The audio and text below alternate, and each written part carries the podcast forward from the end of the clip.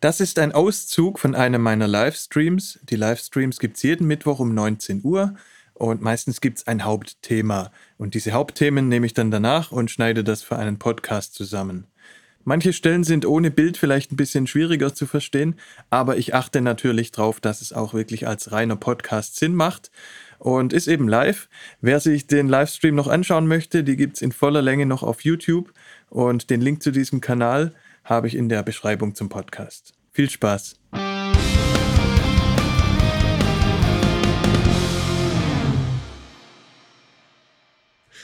Ja, und dann würde ich direkt loslegen mit dem einen Thema für heute. Und ich habe auch überlegt, ob ich das Thema überhaupt machen soll, ne? weil das klingt als ich dachte zumindest, das klingt wieder so ein bisschen nach Angeberei. Ne? So, ich laufe jeden, jeden Samstag einen Marathon. dann war ich unsicher, ob ich das Thema überhaupt machen soll. Aber zwei Sachen haben mich dann äh, doch überzeugt, das mal zu machen. Einmal, weil es schon einige so Themen gab, wo ich dachte, ob ich das machen soll. Und das waren manchmal die Themen, wo ich am meisten Resonanz bekommen habe. Und das Zweite ist halt, ich habe irgendwann in Instagram mal gepostet, Samstag früh, wenn ich immer losgerannt bin. Und tatsächlich Instagram ist ja eigentlich ein ganz großes Psychologie-Experiment nur. Also man, wie eigentlich jedes Social Media.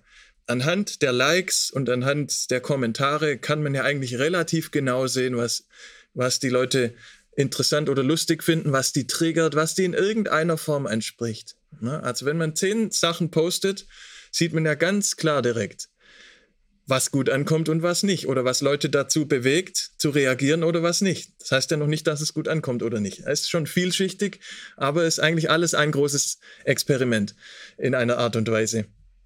Und ja, meine äh, Fotos morgens Samstag früh beim Laufen haben die meisten Likes bekommen erstmal. Dann direkt danach dicht, ge dicht gefolgt von dieser Katastrophe, die ich danach mache immer. Nach meinem langen Lauf. Ich zeig's mal schnell, das haben wir extra noch gescreenshottet dieses Massaker, das da stattfindet. Das habe ich mal gepostet in Instagram und das äh, kam genauso gut an. Alles, was ich über Musikproduktion mache und ernst, ernste, also sinnvolle Postings, halb so viele Likes. Also, das spricht ja auch eine deutliche, nicht, also nicht, dass es mir jetzt wichtig wäre mit den Likes, das wisst ihr. Ne, ich bin da nicht so, aber das ist einfach interessant. Ne, und das war das zweite dann quasi. Und ich muss dazu sagen, das mache ich nur samstags natürlich nach dem langen Lauf. Das hier war nicht mal alles an dem Tag. Das habe ich jetzt wieder ein bisschen zurückgefahren, aber das ist halt einfach, da gibt es keinen Grund, sich zurückzuhalten dann. Das verbrennt der Körper einfach direkt wieder. Natürlich wäre es gesünder, ohne das zu machen, aber zu dem Thema komme ich ja gleich. Das war jedenfalls, äh, ging das los mit Instagram, das Ganze. Und ein Aspekt, warum das gut ankam, das haben ja auch ein paar Leute geschrieben und selbst Leute, die gar nicht den Stream gucken aus meinem Freundeskreis tatsächlich, wussten ja auch nicht, dass ich das samstags mache, dass ich das jede Woche mache. Haben mich auch gefragt, was soll das eigentlich und was, was mache ich da eigentlich? Bin ich verrückt? Und dann dachte ich, okay, dann spreche ich einfach mal über das Thema und erzähle das mal, weil für mich hängt da viel mehr dran, als einfach zu laufen. Und einige hat es wohl auch angesprochen, dass ich einfach samstags immer früh am Start bin. Aber das passiert eigentlich eh von selbst, zumindest wenn der Freitagabend überschaubar war. Und das ist der meistens bei mir. Dann wache ich eh so um sechs auf eigentlich und habe dann kein Problem, um sieben loszulaufen. Aber diese Regelmäßigkeit äh, gefällt wohl auch manchen Leuten. Andere finden das wahrscheinlich ge genau das langweilig. Na, jede Woche dasselbe, jedes Wochenende. Aber im Lockdown gerade, es gibt ja keinen besseren Zeitpunkt eigentlich für Regelmäßigkeit. Und um solche Sachen, die man selber positiv findet, damit reinzubringen andere Leute machen regelmäßig Sachen, die für mich undenkbar sind. Ne? Für mich ist jetzt Marathonlaufen ist, ist für mich nicht so was ultra krasses wie für Leute, die es noch nie gemacht haben. Ich war früher Ultramarathonläufer. Da sind wir auch mal 100 Kilometer gelaufen oder 24 Stundenläufe. Das ist lange her und das kann ich aktuell überhaupt nicht. Aktuell ist das meine Grenze, was ich samstags mache. Aber für mich ist das einfach was jetzt nicht normal, aber auch nicht undenkbar. Na, und ich könnte zum Beispiel nicht vier oder fünf Stunden stehen an einer Stelle. Da kriege ich direkt Rückenprobleme und beim Laufen kriege ich das halt nicht. So gesehen, also ich weiß das, dass manche verrückt finden und, und wahnsinnig finden alles. Aber ja, mein, das, ich sehe gerade, sehe die Frage, wieso du beides nacheinander machst und nicht zum Beispiel aufteilst auf verschiedene Tage.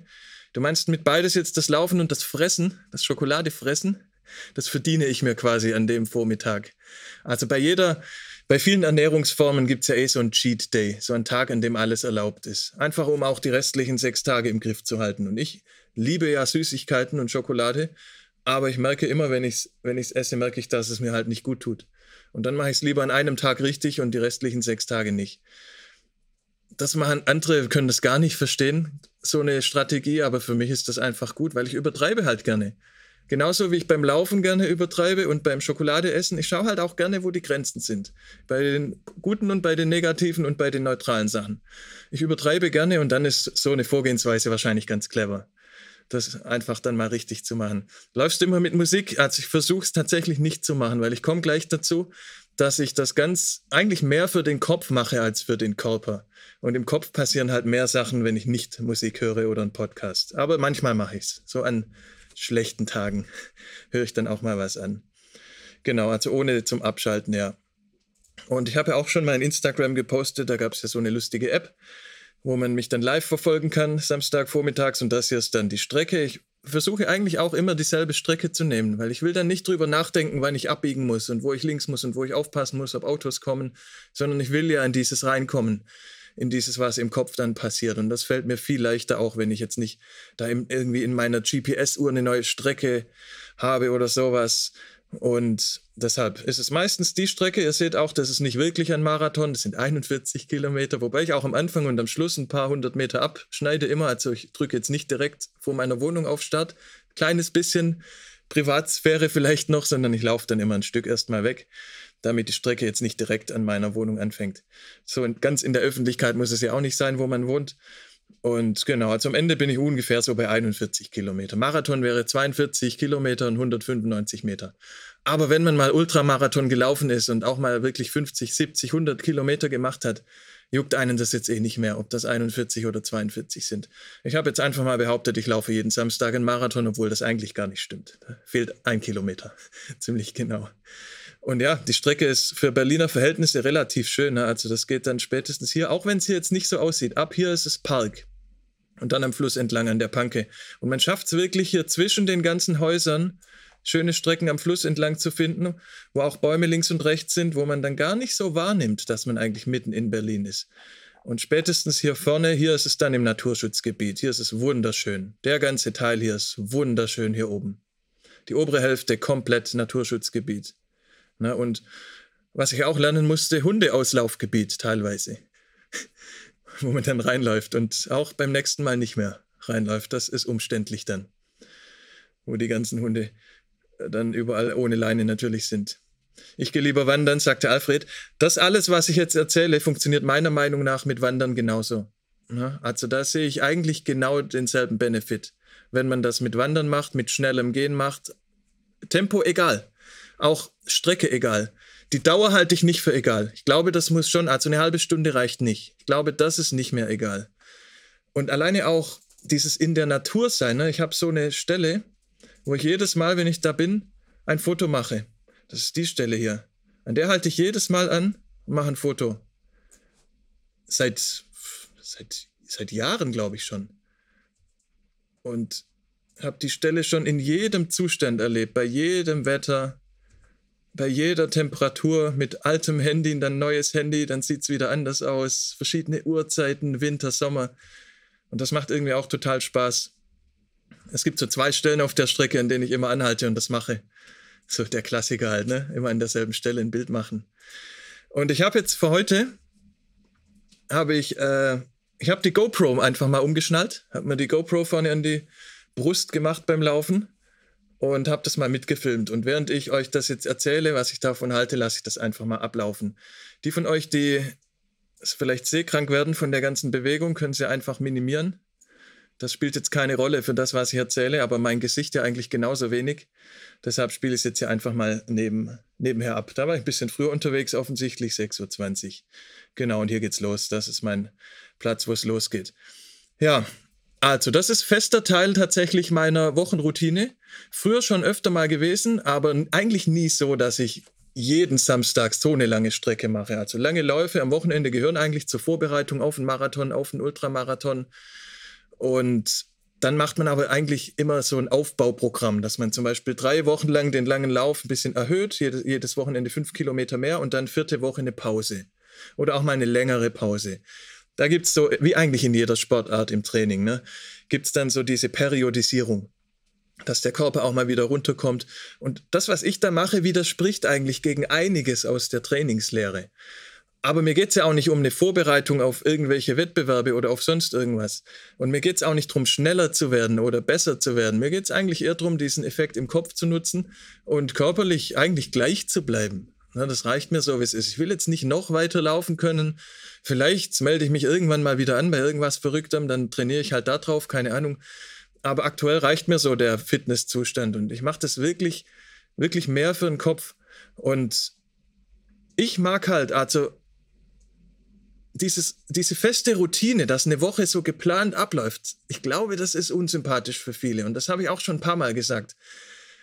Ich stehe da total drauf, weil ich habe halt bemerkt, ich erreiche viel mehr von meinen Zielen, wenn ich eine feste Struktur habe. Und deshalb ist 2020 so ein gutes Jahr für mich gewesen, weil ich, wenn ich jetzt unterwegs wäre und meinen Job wie früher machen würde und ich bin auf Tour und ich muss in andere Städte oder hier eine Produktion, da, das, das, das, dann wäre ich ständig unterwegs, dann könnte ich das gar nicht machen jeden Samstag. Und ich habe jetzt halt bemerkt 2020, wie gut das alles lief bei mir und wie, wie noch besser das ging, meine Ziele, die ich mir auf ein Blatt Papier schreibe, einfach wirklich zu erreichen. Und ein großer Teil davon passiert, glaube ich, samstags davon. Und zusätzlich, ich freue mich richtig drauf. Ist nicht so, dass das nicht anstrengend wäre. Also ich bin die letzten 10 Kilometer von den 40 bin ich auch im Arsch, ganz normal. Und bin froh, wenn es vorbei ist und denke manchmal, das wäre aber auch gut, wenn es jetzt 30 wären und ich schon zu Hause wäre. Deshalb laufe ich so eine große Runde, damit ich am Ende gezwungen bin, das zu Ende zu machen. Wenn ich nur Runden im Park laufen würde, würde ich nach 30 Kilometern abbrechen. Aber zu dem Zeitpunkt bin ich noch 10 Kilometer weg von zu Hause und dann bringe ich es trotzdem zu Ende. Und dann bin ich aber auch stolz, dass ich es gemacht habe, bin dann auch froh und dann hat's mich auch, und dann macht's mich auch richtig glücklich. Und ich freue mich auf den ganzen Tag. Danach auf die sechs Stunden faul auf der Couch, ohne schlechtes Gewissen, Schokolade essen, Netflix gucken, einfach nichts tun müssen. Und das fällt mir übrigens auch schwer im normal, in der normalen Woche. Es fällt mir schwer, so nichts Produktives zu tun. Also immer, wenn ich auf der Couch bin, was ich ja trotzdem relativ viel mache, habe ich so latent ein schlechtes Gewissen. Es gäbe Sachen, die man tun kann, es gäbe Sachen, die man vorbereiten kann und es, ich bin immer so hin und her gerissen. Ist schwierig für mich, so zu chillen und einfach zu entspannen. Ist schwierig. Und an dem Tag ist es einfach, ne, weil der Körper ist so erschöpft dann und das ist aber so eine schöne Erschöpfung und da kommt es gar nicht mehr in Frage dann, irgendwas Produktives zu machen in dem Sinne. Und das einmal in der Woche ist einfach perfekt und freue mich da richtig drauf. Und ja, klar, das Video ist äh, zeitgerafft. Das hat es so schnell renne ich nicht, aber sonst würde das Video fünf Stunden dauern, bis wir da sind. Deshalb ist hier Speedy Gonzales. Ja, so viel Grün. Also Berlin ist wirklich schön. Ne? Ihr seht ja hier auch zwischendrin immer wieder die Strecke, wo es lang geht. Und das sieht eigentlich ekelhaft nach Stadt aus, alles von oben betrachtet. Aber ich habe auch lange diese Strecke optimiert. Ich habe immer wieder, ich habe immer in Google Maps mir das angeguckt, habe in meine, habe dann eine Route geplant am Computer, habe die in meine Uhr überspielt in die GPS-Uhr und auf der Uhr steht dann halt keine Landkarte zwar, das kann die Uhr nicht, aber die Strecke, so dass ich immer wusste, okay, hier geht's halb links. Und so habe ich dann hunderte Strecken ausprobiert im Laufe der Jahre, weil ich wohne jetzt in Berlin ja auch seit 20 Jahren schon und bin immer Richtung Norden raus, weil es da am schönsten ist und da kenne ich mich tatsächlich sehr, sehr gut aus. Und das ist jetzt die Panke, was wir jetzt sehen, das kleine Flüsschen, an dem ich dann entlang laufe. Also ich habe ganz viele gute Ideen. Teilweise für neue Projekte, für neue Streams, für Sachen, die ungelöst sind gerade, wo ich irgendwie nicht weiterkomme. Auch ich höre manchmal auch dann Mixe unterwegs, die noch nicht fertig sind und hole mir dann da meine eigene Meinung quasi. Höre dann zehnmal hintereinander denselben Mix richtig tot hören. Das mache ich jetzt nicht mehr so oft, weil ich jetzt meinen Lautsprechern trauen kann endlich. Habe ich aber früher oft gemacht. Und das passiert halt mehr, wenn ich keine Musik höre oder keinen Podcast. Na, deshalb habe ich vorhin gesagt, ich versuche es eigentlich nicht zu machen. Und ich hatte vor zwei Jahren eine Phase, wo ich sehr noch weiter gelaufen bin. Da bin ich bis 65 Kilometer tatsächlich war mein längster Lauf. Und in der Phase bin ich komplett ohne, also mein längster Lauf alleine ohne einen Wettkampf, bin ich wirklich ganz ohne Musik auch damals. Und da wollte ich testen, ob man wirklich ohne was zu essen so weit laufen kann, weil die Theorie von Ketose, wenn der Körper sich von Fett ernährt, ist ja, dass man keine Kohlenhydrate zuführen muss beim langen Laufen. Das ist ja immer diese Stelle beim Marathon, so ab 30, 35 Kilometer, wenn die im Körper eingelagerten Kohlenhydrate zu Ende gehen, wo man anfangen muss, entweder Kohlenhydrate zu trinken oder zu essen. Und dann kriegt man oft Verdauungsprobleme auch, wird langsamer, wird schwieriger, fühlt sich komisch an. Und ich habe viele Podcasts von Triathleten und von Läufern, von Ultramarathonläufern gehört, die von Ketose erzählt haben. Von einer Ernährung mit sehr, sehr wenig Kohlenhydraten, weniger als 50 Gramm am Tag. Und nach einer Woche hat der Körper dann auf Fettverbrennung umgestellt. Das heißt, theoretisch kann man fast unendlich weit laufen, weil die Fettreserven im Körper sind unglaublich groß. Selbst wenn man nicht dick ist, trotzdem. Ne? Das ist jetzt nicht so gemeint, dass man viel Fett optisch auch haben müsste, sondern das Fett, was man auch hat, wenn man jetzt Normalgewicht hat zum Beispiel. Das Fett reicht für Tage und Wochen.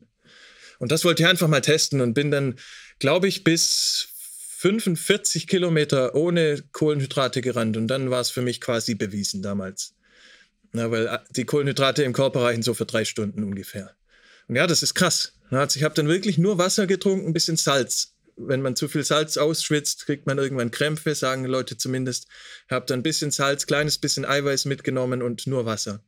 Und konnte sechs Stunden laufen. Also das ist tatsächlich interessant. Runners High hatte ich schon, ja. Runners High hatte ich früher, aber öfter. Ich glaube, das hatte auch was mit, mit den ganz langen Läufen oder mit Tempo, mit Tempo zu tun, zwischendrin auch mal. Aber ich hatte definitiv schon ein paar Runner Highs. Teilweise nach 50 Kilometern auch wird man dann komplett euphorisch. Und nach 10 Minuten will man wieder aufhören. Dann ist es wieder weg und alles tut wieder weh. Aber das ist ein krasses Gefühl, so Runners High.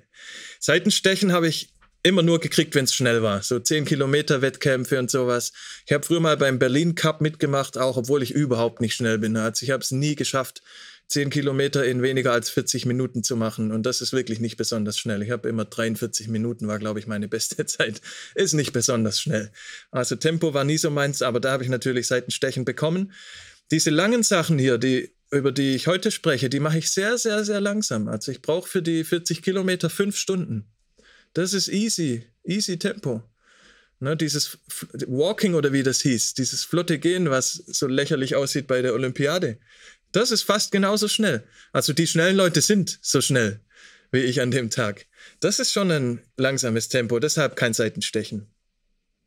Wieder einsteigen nach einem Unfall oder längerer Krankheit und Fitness wieder neu aufbauen, das hatte ich sehr, sehr oft, über zehnmal. Weil ich habe mit 30, glaube ich, oder mit 28 habe ich, glaube ich, angefangen zu laufen. Also ich mache das schon wirklich sehr, sehr lange und hatte auch Pausen zwischendrin und musste deshalb mal wieder neu einsteigen. Und alleine, ey, wenn ich zwei Tage hintereinander feiern war, mit Alkohol trinken, das kostet wieder Wochen. Das wirft einen Wochen zurück. Speziell jetzt im fortgeschrittenen Alter. Früher hat man das mal noch weggesteckt, ne? Da konnte man dann anschließen an die Form. Jetzt gar nicht mehr. Und wie ich dann wieder reinkomme, ist genauso wie jeder anfängt. Mit fünf Kilometern, wenn es eine lange Pause war. Wenn ich ein halbes Jahr nichts gemacht habe, fange ich wieder bei fünf oder bei zehn Kilometern maximal an. Und dann am Tag danach probiere ich elf Kilometer.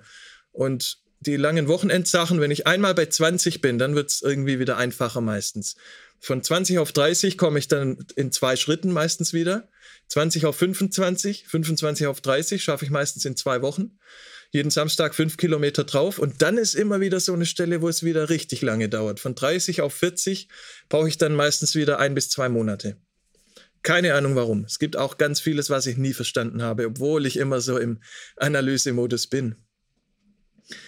Wie viel kmh? Also die, das Laufen geben wir eigentlich nicht in kmh an, sondern in Minuten pro Kilometer. Und das, da ist so der so ein flottes Hobbytempo wo man im Marathon dann auch fast so die magische Vier-Stunden-Grenze knacken würde, ist immer so sechs Minuten pro Kilometer.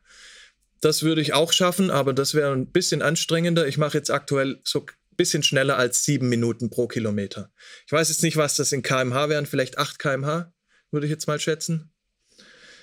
Zu dem, was ich mitnehme, genau, auf die Strecke komme ich auch noch. Das habe ich sogar hier schon neben mir liegen, das ist gar nicht viel. Starke Belastung, ja, zu dem, genau zu dem Thema komme ich auch noch. Ist das nicht ungesund? Ist natürlich eine häufige Frage. Aber ich will zuerst noch ein bisschen was dazu sagen, was bei mir im Kopf alles passiert. Das hat auch so was Meditatives natürlich. Ne? So lange gleiche Bewegungen, lange Zeit sich auf eine Sache zu konzentrieren. Es gibt ja auch Bewegungsmeditation, es gibt ja auch Laufen als Meditation, ne? also gehen, meine ich jetzt. Aber bei mir ist es dann halt Laufen, Joggen viele Entscheidungen auch, einfach Facebook zu löschen, WhatsApp zu löschen, viele Entscheidungen wird mir zumindest klar dann in diesem Lauf, dass ich offensichtlich für mich entschieden habe. Passiert ist das vielleicht schon früher, aber ich komme ganz oft zurück, mache mir unterwegs schon Notizen auf dem Handy, Sachen, die jetzt einfach entschieden sind. Sachen, die jetzt klar sind. Passiert ganz viel samstags. Auch wenn es regnet, auch wenn es kalt ist, wenn ich manchmal friere dann, wenn es regnet und kalt ist. Alles egal, ne? der Körper wärmt sich ja eh beim Laufen. Und ich blende das da, kann das alles hervorragend ausblenden. Kapuze auf dem Kopf und dann ist die Umgebung draußen. Ich ziehe mich natürlich entsprechend der Temperatur an und dann ist das eigentlich easy oft auch das Gegenteil von Meditation, ne, weil Meditation würde ja eher heißen, dass man die Gedanken loslässt und schaut, was ist außer den Gedanken da, die Leere zwischen den Gedanken. Das sucht man ja beim Meditieren so ein bisschen. Was ich samstags auch oft mache, ist genau das Gegenteil. Die Gedanken, die im Kopf sind, einfach zu Ende denken. Ich habe einmal, und das ist auch kein Witz, ich habe einmal über eine Stunde an dasselbe Thema gemacht, an dasselbe Thema gedacht. Die erste Stunde von meinem Lauf war ein Thema. Das war ein Gespräch, das zwei Tage davor, glaube ich, war, mit dem ich ein bisschen unglücklich war. Und dann denkt man ja immer, na, ich hätte das und das sagen sollen und ich muss da nochmal sprechen und das und das sagen. Und eigentlich ist aber das ganze Quatsch, das so im Kopf rumzudrehen. Und man blockiert sich da eigentlich nur. Aber ich dachte, okay, nee, ich bleibe jetzt mal bei dem Thema und schaue, wann das von selbst weggeht. Und das hat über eine Stunde gedauert. Aber dann war es weg. Und dann hat sich das Ganze viel leichter angefühlt für mich. Und das Thema war nicht komplett aus meinem Leben verschwunden, aber es war 70 Prozent schwächer, würde ich jetzt mal sagen. Fand ich auch interessant, weil auf die Idee war ich vorher auch nie gekommen. Also die Inbox leert sich auch irgendwann. Und deshalb habe ich vorhin gesagt, die Dauer spielt schon eine Rolle für mich. Also ich glaube nicht, dass das in einer halben Stunde passiert. Und ich glaube auch nicht, dass das in einer Stunde passieren würde. Selbst zwei wäre mir zu wenig. Weil immer so die letzte Stunde denke ich schon so ein bisschen ans Zuhause sein und ans Aufhören. Das ist ja auch das Komische. Wenn man 30 Kilometer läuft, ist es bis 20 Kilometer auszuhalten. Und dann wird es irgendwie anstrengend. Wenn man 20 Kilometer läuft, ist es bis 10 Kilometer auszuhalten. Und dann wird es anstrengend. Irgendwie immer so die letzten 10, also bei mir jetzt, oder die letzten 5. Irgendwann geht der Kopf so in Modus, ich bin irgendwann da. Und der Kopf kontrolliert das ja alles. Und auf einmal tun die Beine viel mehr weh als davor. Und auf einmal wird alles viel schwieriger. Und das Ganze zu managen, was weh tut, wird auf einmal ein Thema. Ne? Und an, an so einem 60-Kilometer-Lauf sind dann halt 40 Kilometer noch okay. Ne? Weil der Kopf weiß genau, er, wenn ich jetzt schon anfange, mich zu beschweren, wo soll das dann bitte hinführen? Aber irgendwann setzt er sich halt durch. Das heißt, man muss immer ein bisschen mehr Zeit dafür einsetzen, als man wirklich für den Kopf kriegen will. Na, wenn ich jetzt fünf Stunden unterwegs bin, am Anfang so eine Aufnahme, auf, Aufwärmphase, die letzten ein bis zwei Stunden sind anstrengend und dazwischen habe ich dann halt, sagen wir, drei Stunden, in denen so die Magie passiert. Für mich. Und für mich, also für mich ist undenkbar, Burnout zu kriegen. Völlig unmöglich.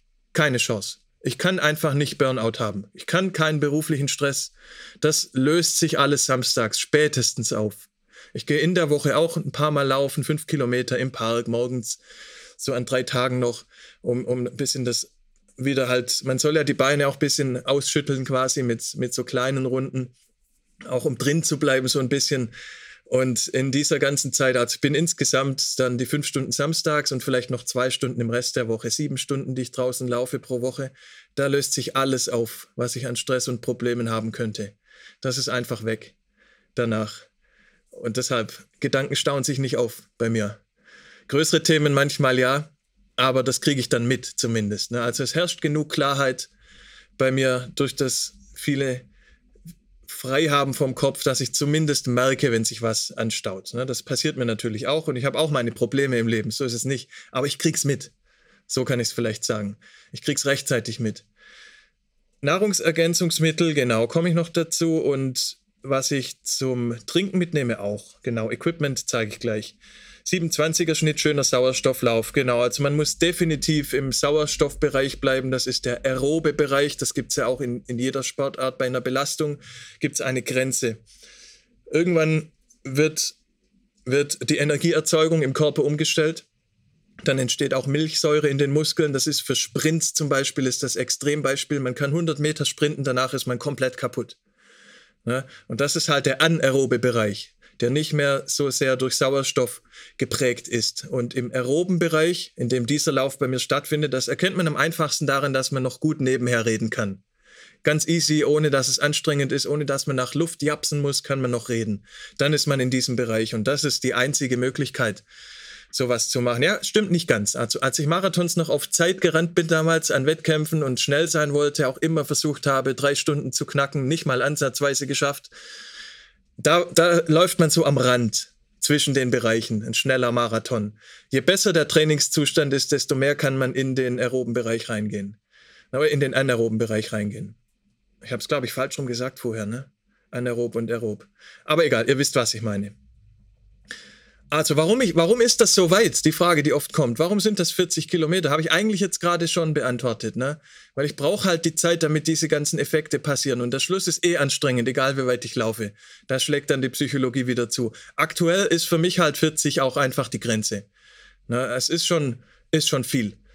Und, aber das fühlt sich noch gut an. Und das fühlt sich auch nicht so an, dass ich irgendwas kaputt mache oder dass ich am Samstag danach nicht wieder fit bin. Also ich bin eigentlich Montag danach wieder fit paar Teile vom Körper brauchen ein paar Tage länger, um wieder ganz klar zu kommen.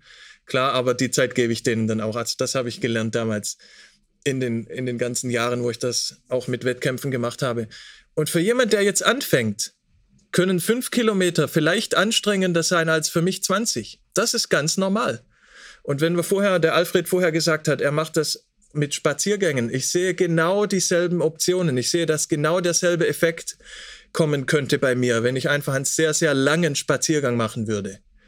Ne, ohne ständig Pause zu machen, ohne am Handy zu sein, weil das ist halt das Einfache. Wenn ich jogge, kann ich nicht telefonieren, dann interessiert mich alles. Ich bin gar nicht in der Lage, weil es ist eine gewisse Anstrengung schon da und auch nicht jetzt irgendwie Hand in der Hosentasche und Hände in der Hand. Das passiert alles einfach nicht.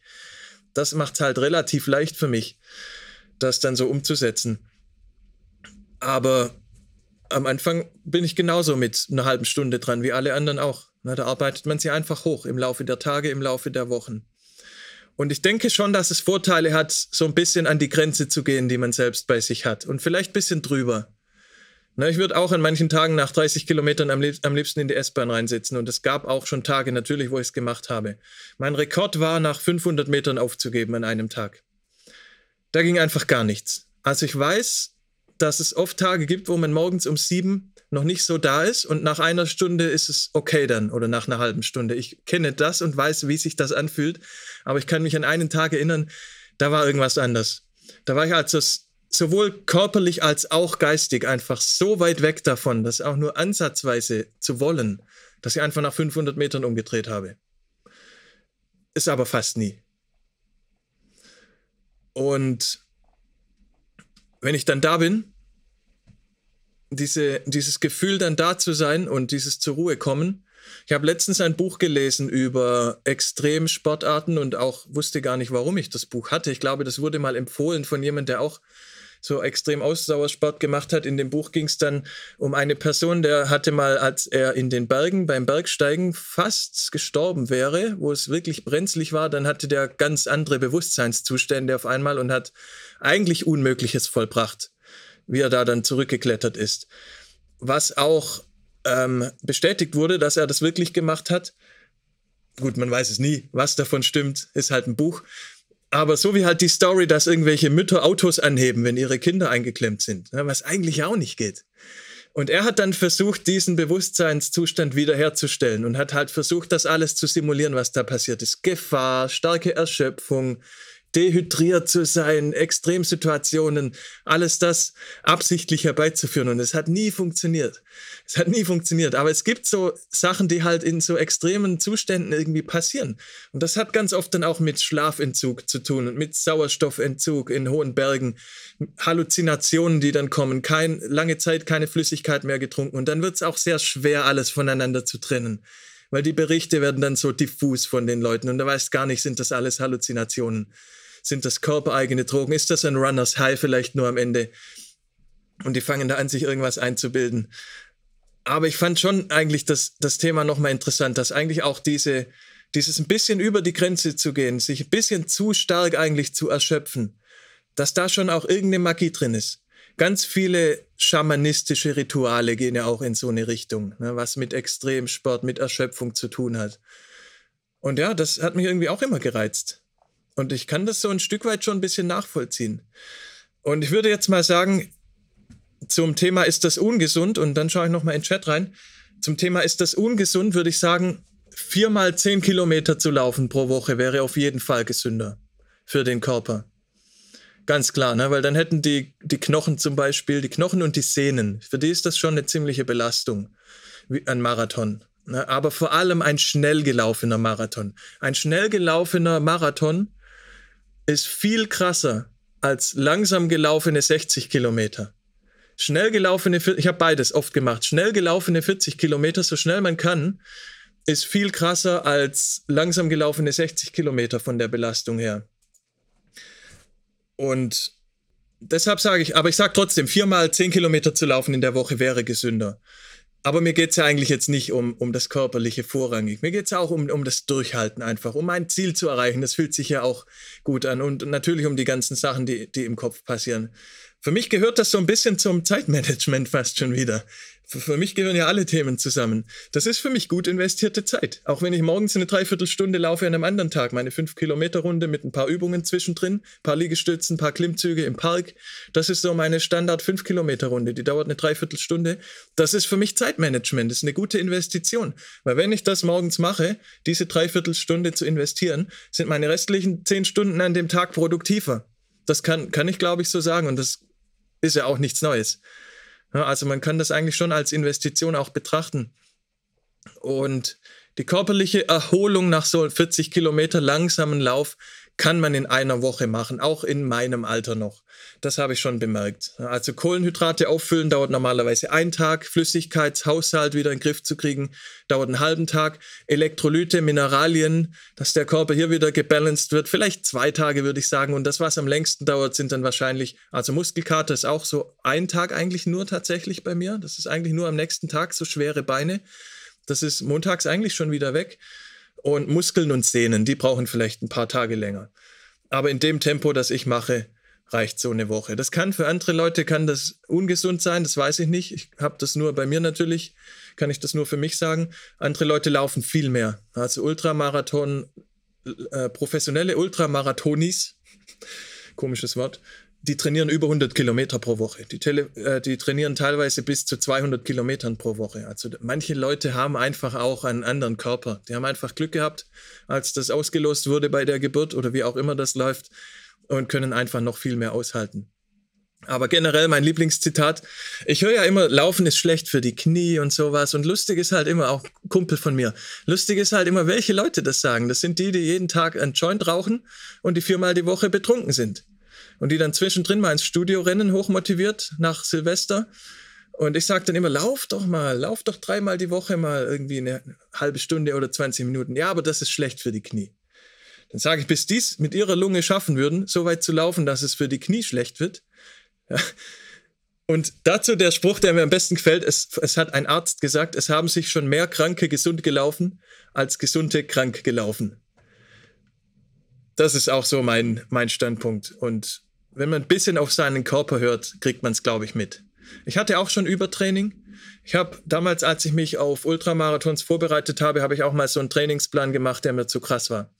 Da waren montags Tempolauf, mittwochs war Intervallläufe, dann war donnerstags und freitags waren so kurze Erholungsläufe und samstags, oder weiß nicht mehr genau, aber samstags war halt ein 45 Kilometer Lauf mit 10 Kilometer Endbeschleunigung.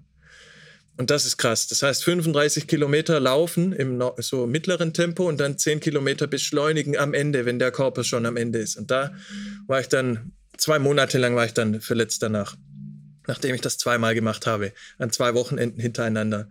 Habe ich mir irgendwas im Oberschenkel gezerrt oder keine Ahnung.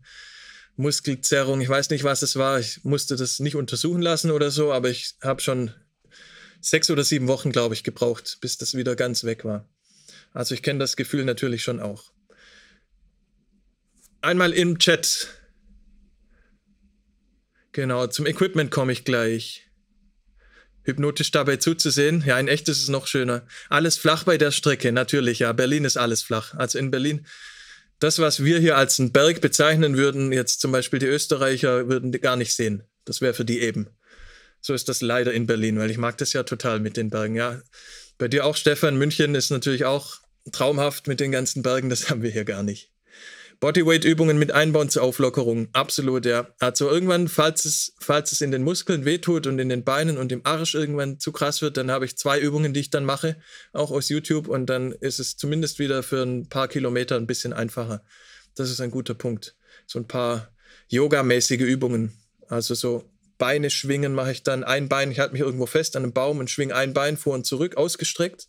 Und das zweite ist einfach in die Knie zu gehen und dann so nach links und rechts ein bisschen Gewicht zu verlagern. Die habe ich in einem YouTube-Video gesehen, die zwei Übungen, und das macht einen unglaublichen Unterschied aus, wenn das irgendwann weh tut.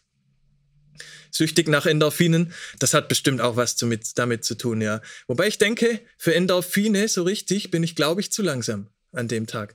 Also ich glaube, für Endorphine müsste das ganze System viel mehr auf, auf 180 sein. Da müsste man entweder schneller laufen oder jemand jagen, jemand verfolgen.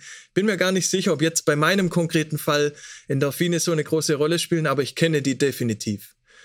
Von äh, da, wo ich noch schneller gelaufen bin. Verletzt und keinen Schmerz gespürt. Ja, genau. Das ist der Tunnelblick dann. Ja, das ist die Reaktion, die wir dann haben. Fight or flight or freeze. Die drei Möglichkeiten. Was für eine lange Hose kannst du für lange Läufe empfehlen? Ich habe eine ganz normale Jogginghose an. Wirklich gar nichts Besonderes. Gleich wenn wir zum Equipment kommen, werdet ihr sehen, wie langweilig das ist, was ich da alles anhabe. Was heißt an den drei Stunden gescheitert? Heißt, drei Minuten 14 war mein schnellster Marathon. Das klingt jetzt nach, ach, sind ja nur 14 Minuten, das sind Welten. Das sind Welten tatsächlich. Also 3,14 habe ich es geschafft mal beim entweder in Hannover oder in Leipzig damals. Lustige Story im Hannover Marathon. Da habe ich mich angemeldet mit meiner damaligen Bestzeit, weiß ich nicht, 3,20 oder was. Und die haben sich wahrscheinlich um eine Stunde vertan und dachten, ich hätte 2,20 als Bestzeit, weil die haben mich vorne im vorderen Startblock mit den ganzen Afrikanern einsortiert. Mit, äh, man kriegt so Startnummern die, und wird dann in einen Startblock einsortiert bei den großen Marathons in den Städten. Weil wenn vorne die Langsamen mitrennen, ist Quatsch. Dann gibt's Chaos. Das heißt, die Schnellen starten vorne, dann die e etwas langsameren, dann die mittleren, dann die wirklich langsamen. So gibt's dann vier oder fünf Startblöcke. Beim Berlin-Marathon dauert der Start alleine eine Dreiviertelstunde, bis alle auf der Strecke sind. Ja? Weil irgendwo wird die Straße schmal, man muss die Leute ein bisschen sortieren, ein bisschen strecken. Und ja, ich war dann in Hannover ganz vorne bei den, neben den Afrikanern, den Kenianern und den Äthiopiern, die das Startgeld natürlich, äh, das, das Siegesgeld wollten, die da dann mitmachen bei den Marathonläufen mit, mit Siegergeld, mit Siegesprämien. Und habe mir den Spaß dann tatsächlich aber auch gegönnt. Habe dann gesagt, okay, aber ich stelle mich zwar nicht in die Mitte, also wir waren wirklich nur 20 Leute im ersten Startblock und ich war einer davon und eigentlich eine Stunde zu langsam dafür. Habe mich dann an den Rand zumindest gestellt, aber dachte, ich gönn mir das jetzt. Die haben mich sogar angesagt. Ich war wirklich langsames Mittelfeld eigentlich mit meinen drei Stunden. Oh, Mittelfeld, sagen, eigentlich flottes Mittelfeld, aber definitiv nicht weit vorne ich komme eine Stunde nach den schnellen Leuten an, wenn es gut läuft. Das ist schon nicht, nicht so schnell. Und stand trotzdem vorne bei den ersten 20. Mein Name wurde durchgesagt, surreal alles. Bin dann am Rand gestartet und wurde natürlich die ganze Zeit überholt. Also da haben mich wahrscheinlich ein paar tausend Leute haben mich, na gut, so groß war der nicht in Hannover. Aber tausend Leute haben mich wahrscheinlich schon überholt. Oder 500, keine Ahnung. Verrückt. Und ich musste wirklich aufpassen, mich nicht mitreißen zu lassen. Das, weil wenn man zu schnell anfängt, ist es nach zwei Stunden zu Ende. Oder nach einer Stunde zu Ende. Das ist der größte Fehler, den man machen kann. Ist, egal wie lange man läuft, ist zu schnell anzufangen. Naja, das war lustig, das weiß ich noch. Ist auch schon zehn oder zwölf Jahre her. Mit der richtigen Lauftechnik ist es überhaupt nicht schädlich und richtige Schuhe ist natürlich wichtig. Richtige Schuhe. Das glaube ich, das einzige Stück Equipment, das wirklich eine Rolle spielt, meiner Meinung nach, sind die Schuhe. Trainingsplan von Greif, genau der war das. Also Greif ist zu krass für mich. Da bin ich nicht ready dafür. Peter Greif, der war immer, der hatte die härtesten Trainingspläne. Ja? Und ich dachte damals, viel hilft viel. Und habe in der Zwischenzeit gelernt, dass clever trainieren eigentlich der Move ist und auf seinen Körper mehr zu hören als auf den Trainingsplan. Und Minimum Effective Dose, das ist was, was ich von Tim Ferriss nochmal gelernt habe in den ganzen Podcasts. Um ein Trainingsziel zu erreichen, gibt es eine, ein minimales, was man einsetzen muss, um daran zu kommen.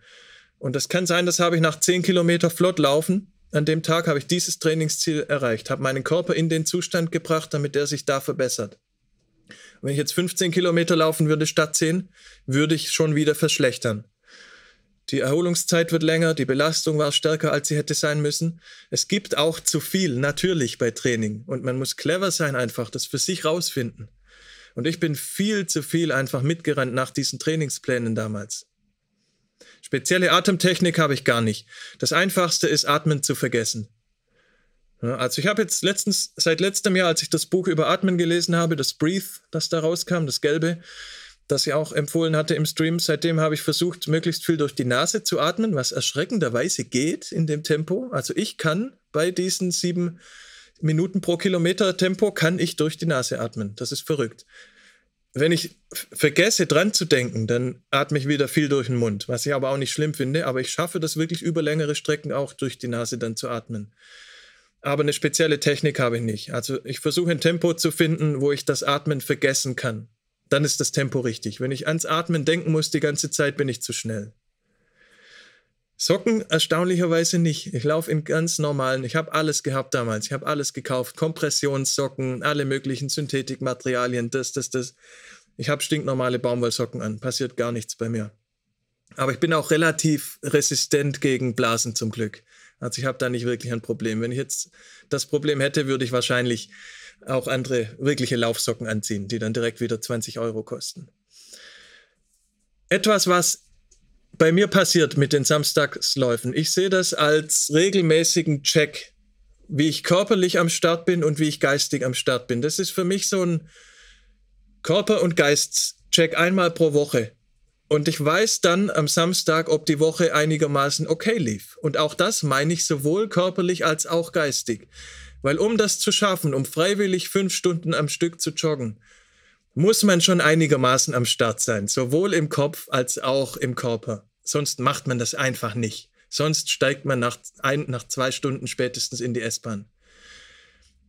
Und ich denke halt, wenn ich es an dem Samstag schaffe, dann ist mein Lifestyle gerade einigermaßen in, in Ordnung. Dann ist das einigermaßen im Griff. Und so gesehen kann ich es eigentlich auch jedem empfehlen, in so eine Richtung was zu machen, einmal pro Woche. Egal wie schnell, egal wie weit.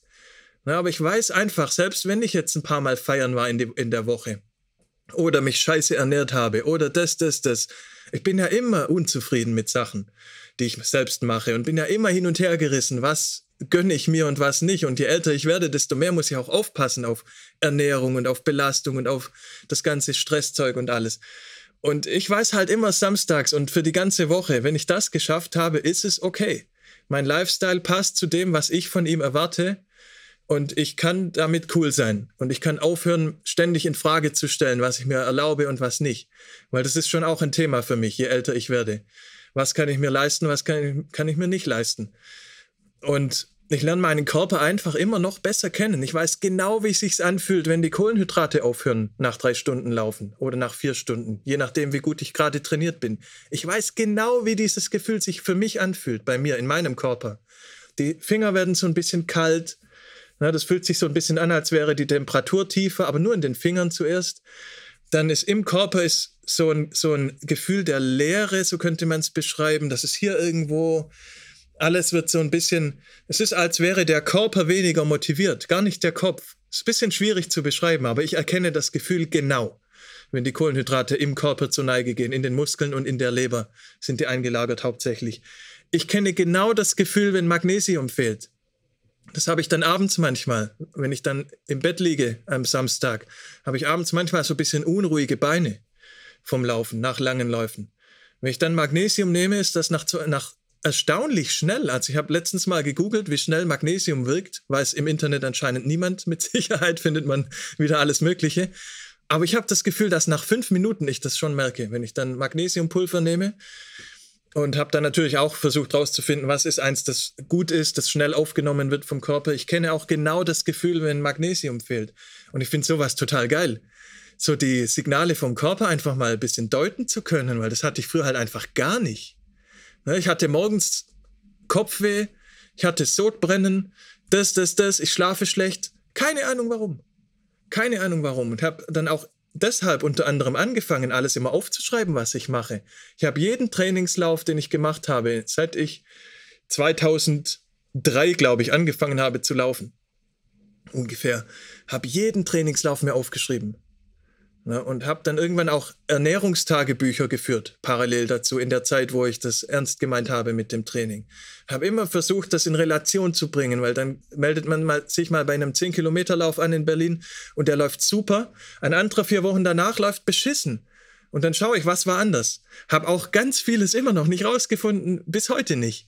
Warum ich an einem Tag komplett in Form bin, am anderen Tag nicht. Aber ich sehe halt immer mehr, wie sehr das an der Ernährung liegt. Und das habe ich früher einfach komplett ignoriert, fast das Thema. Na, ganz früher. Sondern dachte immer, das liegt nur am Training. Und das liegt vielleicht noch ein bisschen am beruflichen Stress und ob man genug geschlafen hat. Das war immer so, was ich dachte. Ne, und komme da immer mehr so manchen Sachen auf die Schliche und merke das auch direkt samstags, wenn ich in der Woche ein bisschen übertrieben habe. Und sowas wie zwei Abende hintereinander zu feiern, irgendwie, das merke ich direkt. Das, da bezahle ich dann am Samstag so richtig die Rechnung und muss mich dann auch schon mal zu Ende dann durchquälen. Aber das versuche ich dann halt auch zu machen. Das ist dann ja auch selbst eingebrockt quasi. ja. Also das ist schon witzig, ne? wie man manchmal einfach gar nicht genau weiß, woran das liegt, wenn man sich einen Tag schlecht fühlt. Und ich glaube, wenn man, wenn man halt einzeln so, deshalb mache ich auch die ganzen Experimente. Man wird nie alles rausfinden, aber man kann schon viel rausfinden. Und ich versuche dann zu isolieren. Ich versuche dann halt eine Woche oder zwei Wochen lang, das sind immer diese ganzen Experimente von mir, nur eine Sache zu ändern. Ich lasse mal nur Zucker weg, ich lasse mal nur Milch weg. Nein, nein, nein, ich ändere nur eine Sache, um zu sehen, ob die eine Rolle spielt. Und das Zweite, was ich mache in meinen Experimenten, ich übertreibe alles. Na, wenn ich wissen will, wie Alkohol wirkt, dann trinke ich nicht ein Bier, dann trinke ich sechs Bier. Dann weiß ich, wie Alkohol wirkt. wenn ich wissen will, wie sich das anfühlt, wenn ich zu weit gelaufen bin, dann laufe ich halt vier Stunden. Und dann weiß ich, wie sich das anfühlt, zu weit zu laufen, ne? weil sonst immer dieses Experimente mit so ein bisschen, das irgendwie lerne ich da zu wenig. Irgendwie will ich dann, wenn man so ein bisschen übertreibt oder auch stark übertreibt, habe ich den Eindruck, ist das Experiment wesentlich aussagekräftiger. Vielleicht verfälscht man manche Sachen danach, weil natürlich Alkohol ist ein gutes Beispiel. Alkohol in kleinen Mengen ist ja jetzt noch nicht noch nicht giftig in dem Sinne, aber es ist ja quasi ein Nervengift am Ende. Und das wird halt sehr schnell klar, wenn man dann übertreibt oder spätestens am nächsten Tag wird das dann klar. Und wenn man am nächsten Tag versucht zu laufen, klappt das halt dann auch nicht. Also da wie immer, ne? Analysemodus bei mir. Und ja, ich lerne, ich lerne. Ich lerne immer. Und ich finde es dann auch gar nicht schlimm. Also ich will jetzt auch nicht mein Leben komplett gesund führen. Ein Groß, viele meiner besten Erinnerungen aus meinem Leben, aus den letzten 10 oder 20 Jahren, viele der besten Momente, die ich in Erinnerung habe, hatten mit Alkohol zu tun. Kann man ja auch mal sagen. Und das will ich auch nicht missen. Und das wird wahrscheinlich auch, soll ja auch nicht weg sein irgendwie. Das soll einfach nur genauso wie Schokolade, genauso wie Laufen. Man kann halt alles übertreiben. Das soll halt zusammenpassen, alles in meinem Leben. Und das erledigt sich von selbst durch diesen einen langen Lauf am Wochenende. Wenn ich den schaffe, kann ich den Rest der Woche gar nicht das komplett falsch machen. Sonst würde ich den Samstag nicht mehr schaffen und dann wäre ich selber frustriert und dann wüsste ich, okay, die Woche war es halt nicht. Das ist nicht das, was mich glücklich macht. Das ist nicht das, was mich an meine Ziele bringt. Und ich habe mir dann einfach gesagt, solange ich es schaffe, samstags die 40 Kilometer zu machen, darf ich den Rest der Woche machen, was ich will. Und das hat bisher gut funktioniert. Und tatsächlich habe ich auch nur einmal pro Woche Lust, Schokolade zu essen. Weil ich weiß, wenn ich das jeden Tag mache, dann fällt alles wieder in sich zusammen. Und so ist so ein Selbst, eine Selbstregulierung quasi, die ich für mich gefunden habe, die irgendwie cool funktioniert. Und das ist bestimmt würde das bei ganz vielen anderen nicht funktionieren und ist irgendwie auch verrückt. Was man sich für Konstrukte baut, um sich selbst irgendwie im Griff zu haben, ist eigentlich lächerlich. Aber vielleicht brauchen das halt auch Leute wie ich, die dazu tendieren, Sachen zu übertreiben. Vielleicht brauchen wir das ganz speziell, ne? weil als ich noch geraucht habe, ganz früher, da habe ich einfach auch viel zu viel dann geraucht. Ne? Das ist halt das Ding. Ich kann Sachen nicht so Mittelmaß. Dann lasse ich es lieber ganz.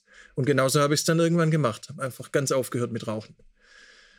Oder ich mache es dann so einen Tag pro Woche, so wie jetzt mit Schokolade.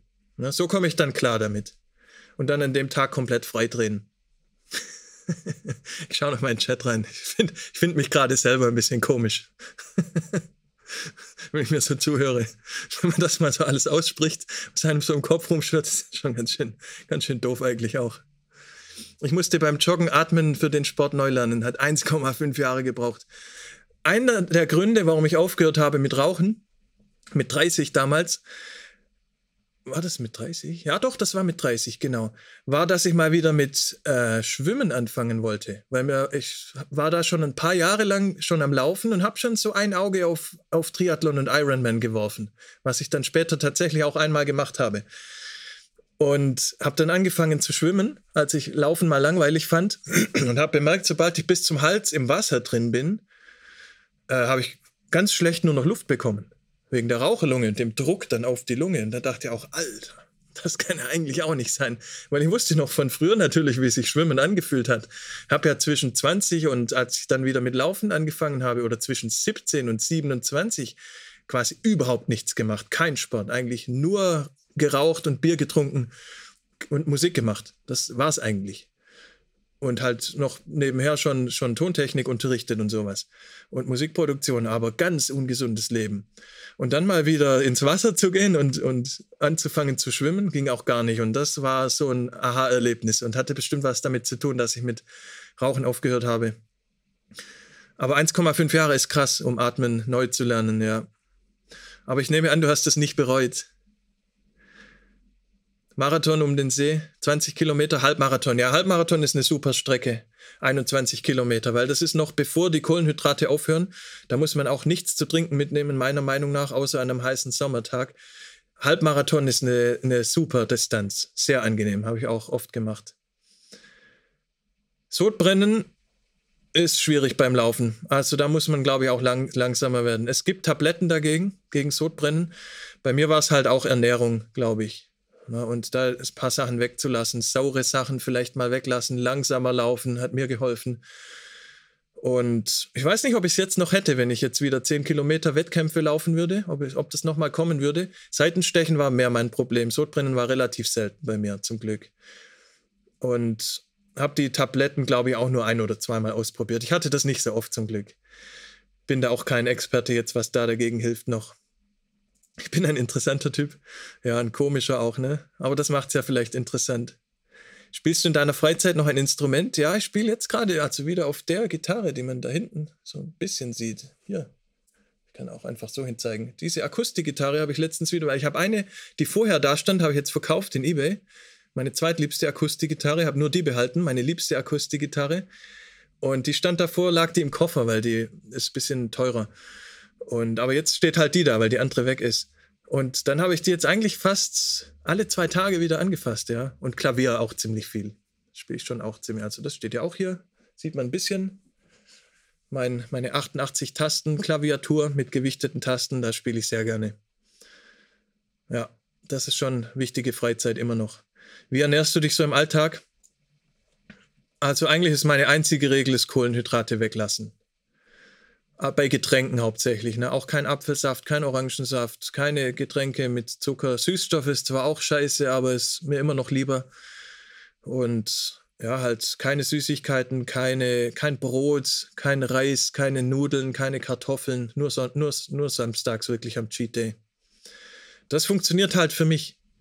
Also alles, was ich lese, ist dazu ja auch, jeder muss da seinen Weg finden. Aber ich schlafe besser ohne Kohlenhydrate. Ich bin tagsüber, habe ich nicht so ein Auf und Ab mit der Energie. Ich werde nicht so müde nachmittags oder mittags. Es ist einfach, ich kann es gar nicht sagen. Wie, und ich bin leichter auch. Also ich werde automatisch, ich esse mich jedes Mal satt, bin automatisch leichter, wenn ich Kohlenhydrate weglasse. Und ich träume auch weniger, weniger Kram. Also wenn ich abends Schokolade esse, dann gibt es eine 50-50 Chance, dass ich nachts Unsinn träume. So richtig krasses Zeug. Na, wo man dann auch mal so unerholt aufwacht. Und wenn ich das nicht mache, ist, passiert das halt nicht. Also, ist komisch, ne? Aber das sind halt die Sachen, die man im Laufe der Jahrzehnte über sich vielleicht hoffentlich so ein bisschen rauskriegt. Pascal ist auch, übertreibt auch alles, ja. Also ich habe noch keine bessere Lösung gefunden, als das dann so zu machen, wenn man so zum Übertreiben neigt. Chris will auch mit 30 aufhören, habe dann sieben Jahre gequalmt. Bei mir waren es, glaube ich, ein bisschen über zehn Jahre sogar. Und ich habe zwischendrin auch oft, auf, oft versucht, mit Rauchen aufzuhören. Ich habe es wirklich oft versucht und nie geschafft. Und mit 30 auf einmal, ich weiß nicht, es war glaube ich nicht wegen 30, aber das, da gab es einige Umbrüche im Leben. in dem Jahr. Das weiß ich noch. Also da waren beruflich und privat ein paar Sachen gleichzeitig und auf einmal war es so einfach aufzuhören. Das war nach Silvester sogar. Wir waren da auch, wir waren in Österreich in den Alpen in so einer Hütte im Schnee mit ein paar Kumpels. Und als ich wieder nüchtern war, habe ich aufgehört mit Rauchen. Sprich am 2. Februar. Am 2. Februar habe ich aufgehört mit Rauchen und habe nie wieder eine Zigarette angefasst. Also eine Zigarette zumindest, nie wieder angefasst. Nicht komplett aufgehört mit Rauchen. Aber auch das ganz selten. Ja, irgendwie gibt es so richtige Zeitpunkte. Heute würde ich es ganz anders angehen. Ne? Wenn ich heute eine schlechte Angewohnheit loswerden will, dann schaue ich mir die ganz genau an. Das habe ich auch schon ein paar Mal gesagt. 100% ehrlich sein zu sich selbst. Was macht das Rauchen für mich? Was ist das, dass das Rauchen für mich macht? Welche Funktion hat das in meiner Psychologie, in meinem Kopf? Was ist das? Na, was haben Süßigkeiten für eine Funktion für mich? Was hat Alkohol für eine Funktion für mich? Ich schaue mir solche Sachen ganz genau an, bin 100% brutal ehrlich zu mir selbst. Das ist unangenehm manchmal. Aber ich finde, das macht es dann ein Stück weit einfacher zumindest, zum Beispiel mit Rauchen dann aufzuhören. Oder Schokolade zu kontrollieren, was auch immer das bei euch ist. Das sind vielleicht für euch völlig andere Sachen wie für mich. Nie bereut, ja, glaube ich, war die beste Entscheidung meines Lebens. Richtigen Laufstil zu lernen ging schneller, ja, da habe ich auch viel experimentiert. Ne? Und dann kam eine Zeit lang diese Barfußschuhe, kamen dann von Nike, das war auch ein krasses Marketing. Beispiel übrigens. Ne? Nike hat ja früher schon mal Laufschuhe erfunden, die Standardlaufschuhe, wurden stinkreich damit. Irgendwann kam raus in den Studien, dass es mehr Verletzungen gibt mit diesen Laufschuhen, was eigentlich auch keine Überraschung ist, weil unser Fuß hat eine Wölbung und das kennen wir von Brücken. Wölbungen sind eine krasse Statik. Ne? Ihr könnt so eine Wölbung könnt ihr richtig stark belasten und die hält viel mehr aus als irgendwie ein Betonblock, der eine Brücke hält. Na, weil der ist starr und ist statisch funktioniert das ganz anders als so eine Wölbung. Deshalb sind ganz viele Brücken haben so eine Wölbung, wenn ihr guckt. Und so funktioniert unser Fuß. Und wenn wir das von unten auffüllen, das wäre wie wenn wir die Brücke von unten mit Beton auffüllen würden, dann wäre es wieder wie ein Betonklotz auf dem Boden. Und wir verlieren diese ganzen statischen Vorteile von der Wölbung. Und das war nur eins von den Problemen von den Laufschuhen. Anderes Problem ist, dass hinten die Ferse viel zu hoch gestellt wurde. Ein Zentimeter höher als der Rest vom Fuß. Alles kippt nach vorne. Leute haben sich Achillessehnen verletzt, alles. Und Nike hatte ein Imageproblem auf einmal mit den Laufschuhen und alle anderen Firmen. Und auch aber Nike hat das Problem wieder gelöst. Die haben dann Barfußschuhe verkauft, die hießen Nike Free, für 100 Euro. Schuhe, die nicht wie Schuhe sind, sondern wie Barfuß. Haben sie einfach den billigsten Schuh der Welt gebaut der fast aus nichts besteht. Einfach nur eine Sohle, die oben gehalten wird. Dasselbe gibt es für 20 Euro, schon 50 Jahre länger. Haben das für 120 Euro verkauft und das war der neue Shit. Gleichzeitig kam dann das Buch raus, das über, über das Barfußlaufen, das jeder gelesen hat und die Kombination war unschlagbar. Und die Ärzte haben gestöhnt, weil fünf Jahre lang ständig nur verletzte Läufer gekommen sind. Weil das Buch halt auch krass war. Natural Born Runner hieß das Buch und das ist auch ein geiles Buch. Ich habe es zwei oder dreimal gelesen. Und ja, dann war das der neue Trend, Barfußschuhe, barfuß zu laufen, weil es irgendwelche Mexikaner in, in den Bergen äh, Traumzeiten gelaufen sind mit ihren selbstgebauten Schuhen. Und Nike hat einfach wieder ein paar Millionen gemacht. Clever, gutes Marketing, können wir viel davon lernen. Trinkst du nur Wasser oder auch Spezi? Ja, das sind aber das sind das die zwei Möglichkeiten in Bayern, ne? Mit Bier zusammen, drei Möglichkeiten. Also ich trinke schon viel, ja, ich trinke auch kompletten Unsinn, aber dann halt mit Süßstoff, Energy Drinks. Das ist auch noch eine Baustelle von mir. Irgendwelche Süßstoff-Geschmackssachen. Mir schmeckt halt leider Wasser nicht. Ich wäre so froh, wenn mir Wasser schmecken würde, aber mir schmeckt einfach Wasser nicht. Sportverletzung hatte ich eigentlich die, die ich vorher genannt habe. Ja, dann habe ich mir einmal, und das klingt jetzt vielleicht cool, ich habe mir einmal im Kampfsport den Fuß gebrochen. Aber, und das ist der uncoole Teil beim Aufwärmen. Wir haben zum Aufwärmen Fußball gespielt. Und da habe ich mir auf diesen Kampfsportmatten, wo man ganz gerne mal hängen bleibt mit dem Fuß, habe ich mir tatsächlich beim Fußballspielen zum Aufwärmen den Fuß gebrochen. Habe noch heldenhaft versucht, ein Tor zu schießen danach, aber musste dann mir eingestehen, irgendwas stimmt gerade nicht. Und war dann sieben Wochen auf der Couch danach. Und auch das, so ähnlich wie jetzt Lockdown, auch in diesen sieben Wochen sage ich eigentlich gut, dass ich mir den Fuß gebrochen hatte. Weil wann hat man das schon? Mal sieben Wochen auf der Couch in Ruhe, zu sein, bisschen Laptop-Arbeit, natürlich alles, ne, ne, ne. Aber einfach mal runterkommen, über Sachen nachdenken. Ist ein bisschen wie mein Samstagslauf gewesen, aber sieben Wochen lang. Und ich habe einige Weichen neu gestellt in der Zeit und sage, zum Glück habe ich mir den Fuß gebrochen damals. Was ist das dann so? Ernährung ohne Kohlenhydrate? Ja, ganz viel Fleisch, ganz viel Salat, ganz viel Gemüse. Manche Gemüsesorten zumindest haben fast keine Kohlenhydrate. Käse auch, wobei ich es auch versuche mit Milchprodukten nicht zu übertreiben und Fisch. Das ist es quasi. Also am einfachsten ist das zu lösen auch über Routine. Man hat dann halt so seine zwei, drei Möglichkeiten für Mittagessen, seine zwei, drei Möglichkeiten für Abendessen und variiert dann da hin und her immer. Sodass man da nicht jedes Mal das Rad neu erfinden muss. Frühstück esse ich eh nicht. Ich esse immer nur zwischen 13 und 21 Uhr. Und habe versucht, das auch vegetarisch umzusetzen. Da bin ich komplett gescheitert dran. Also die Mischung aus Kohlenhydrate weglassen und vegetarisch, die habe ich überhaupt nicht hingekriegt. Leider, weil eigentlich wäre ich gerne Vegetarier. Ich bin theoretischer Vegetarier. Ja, 10. Februar war es zum Glück nicht, aber ich habe absichtlich 2. Februar gesagt. Also das waren meine meine Kumpels von damals, wo es dann, wenn man Silvester vorbei war, wo es bis zum 2. Januar gedauert hat, wieder nüchtern zu werden, weil wir einfach weiter gefeiert haben. Macht man doch so, oder? Keine Einlagen tragen.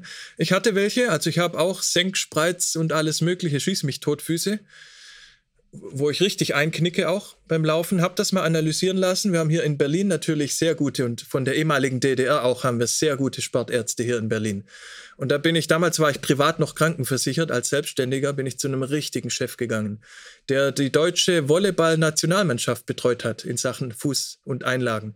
Und der hat meinen Laufstil analysiert und hat mir Einlagen verschrieben. Und das hat schon geholfen dann. Das war die Zeit mit den 100 Kilometerläufen.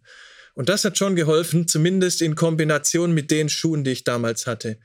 Und ja, ich kann ja mal zu, zu Schuhen schon mal was sagen, weil ich habe auch jetzt, als ich jetzt wieder angefangen habe, vor zwei Jahren wieder längere Strecken zu laufen, auch war ich dann hier im Laufshop in Berlin und habe ein paar Schuhe ausprobiert und habe schon bemerkt, als ich gefragt habe, ob ich die testen kann, so ein ganz kleiner altmodischer Laufladen noch, die es leider gar nicht mehr lange geben wird wahrscheinlich, weil wir alles im Internet kaufen. Und genau das ist sein Problem. Und ich habe dann auch bemerkt, als der mich beraten hat und ich gefragt habe, kann ich die zwei paar Mal ausprobieren? Und der hat mich gut beraten. Der wusste, wovon ich spreche. Auch längere Strecken, Rennsteiglauf, 70 Kilometer hier in Thüringen, alles Mögliche kannte der.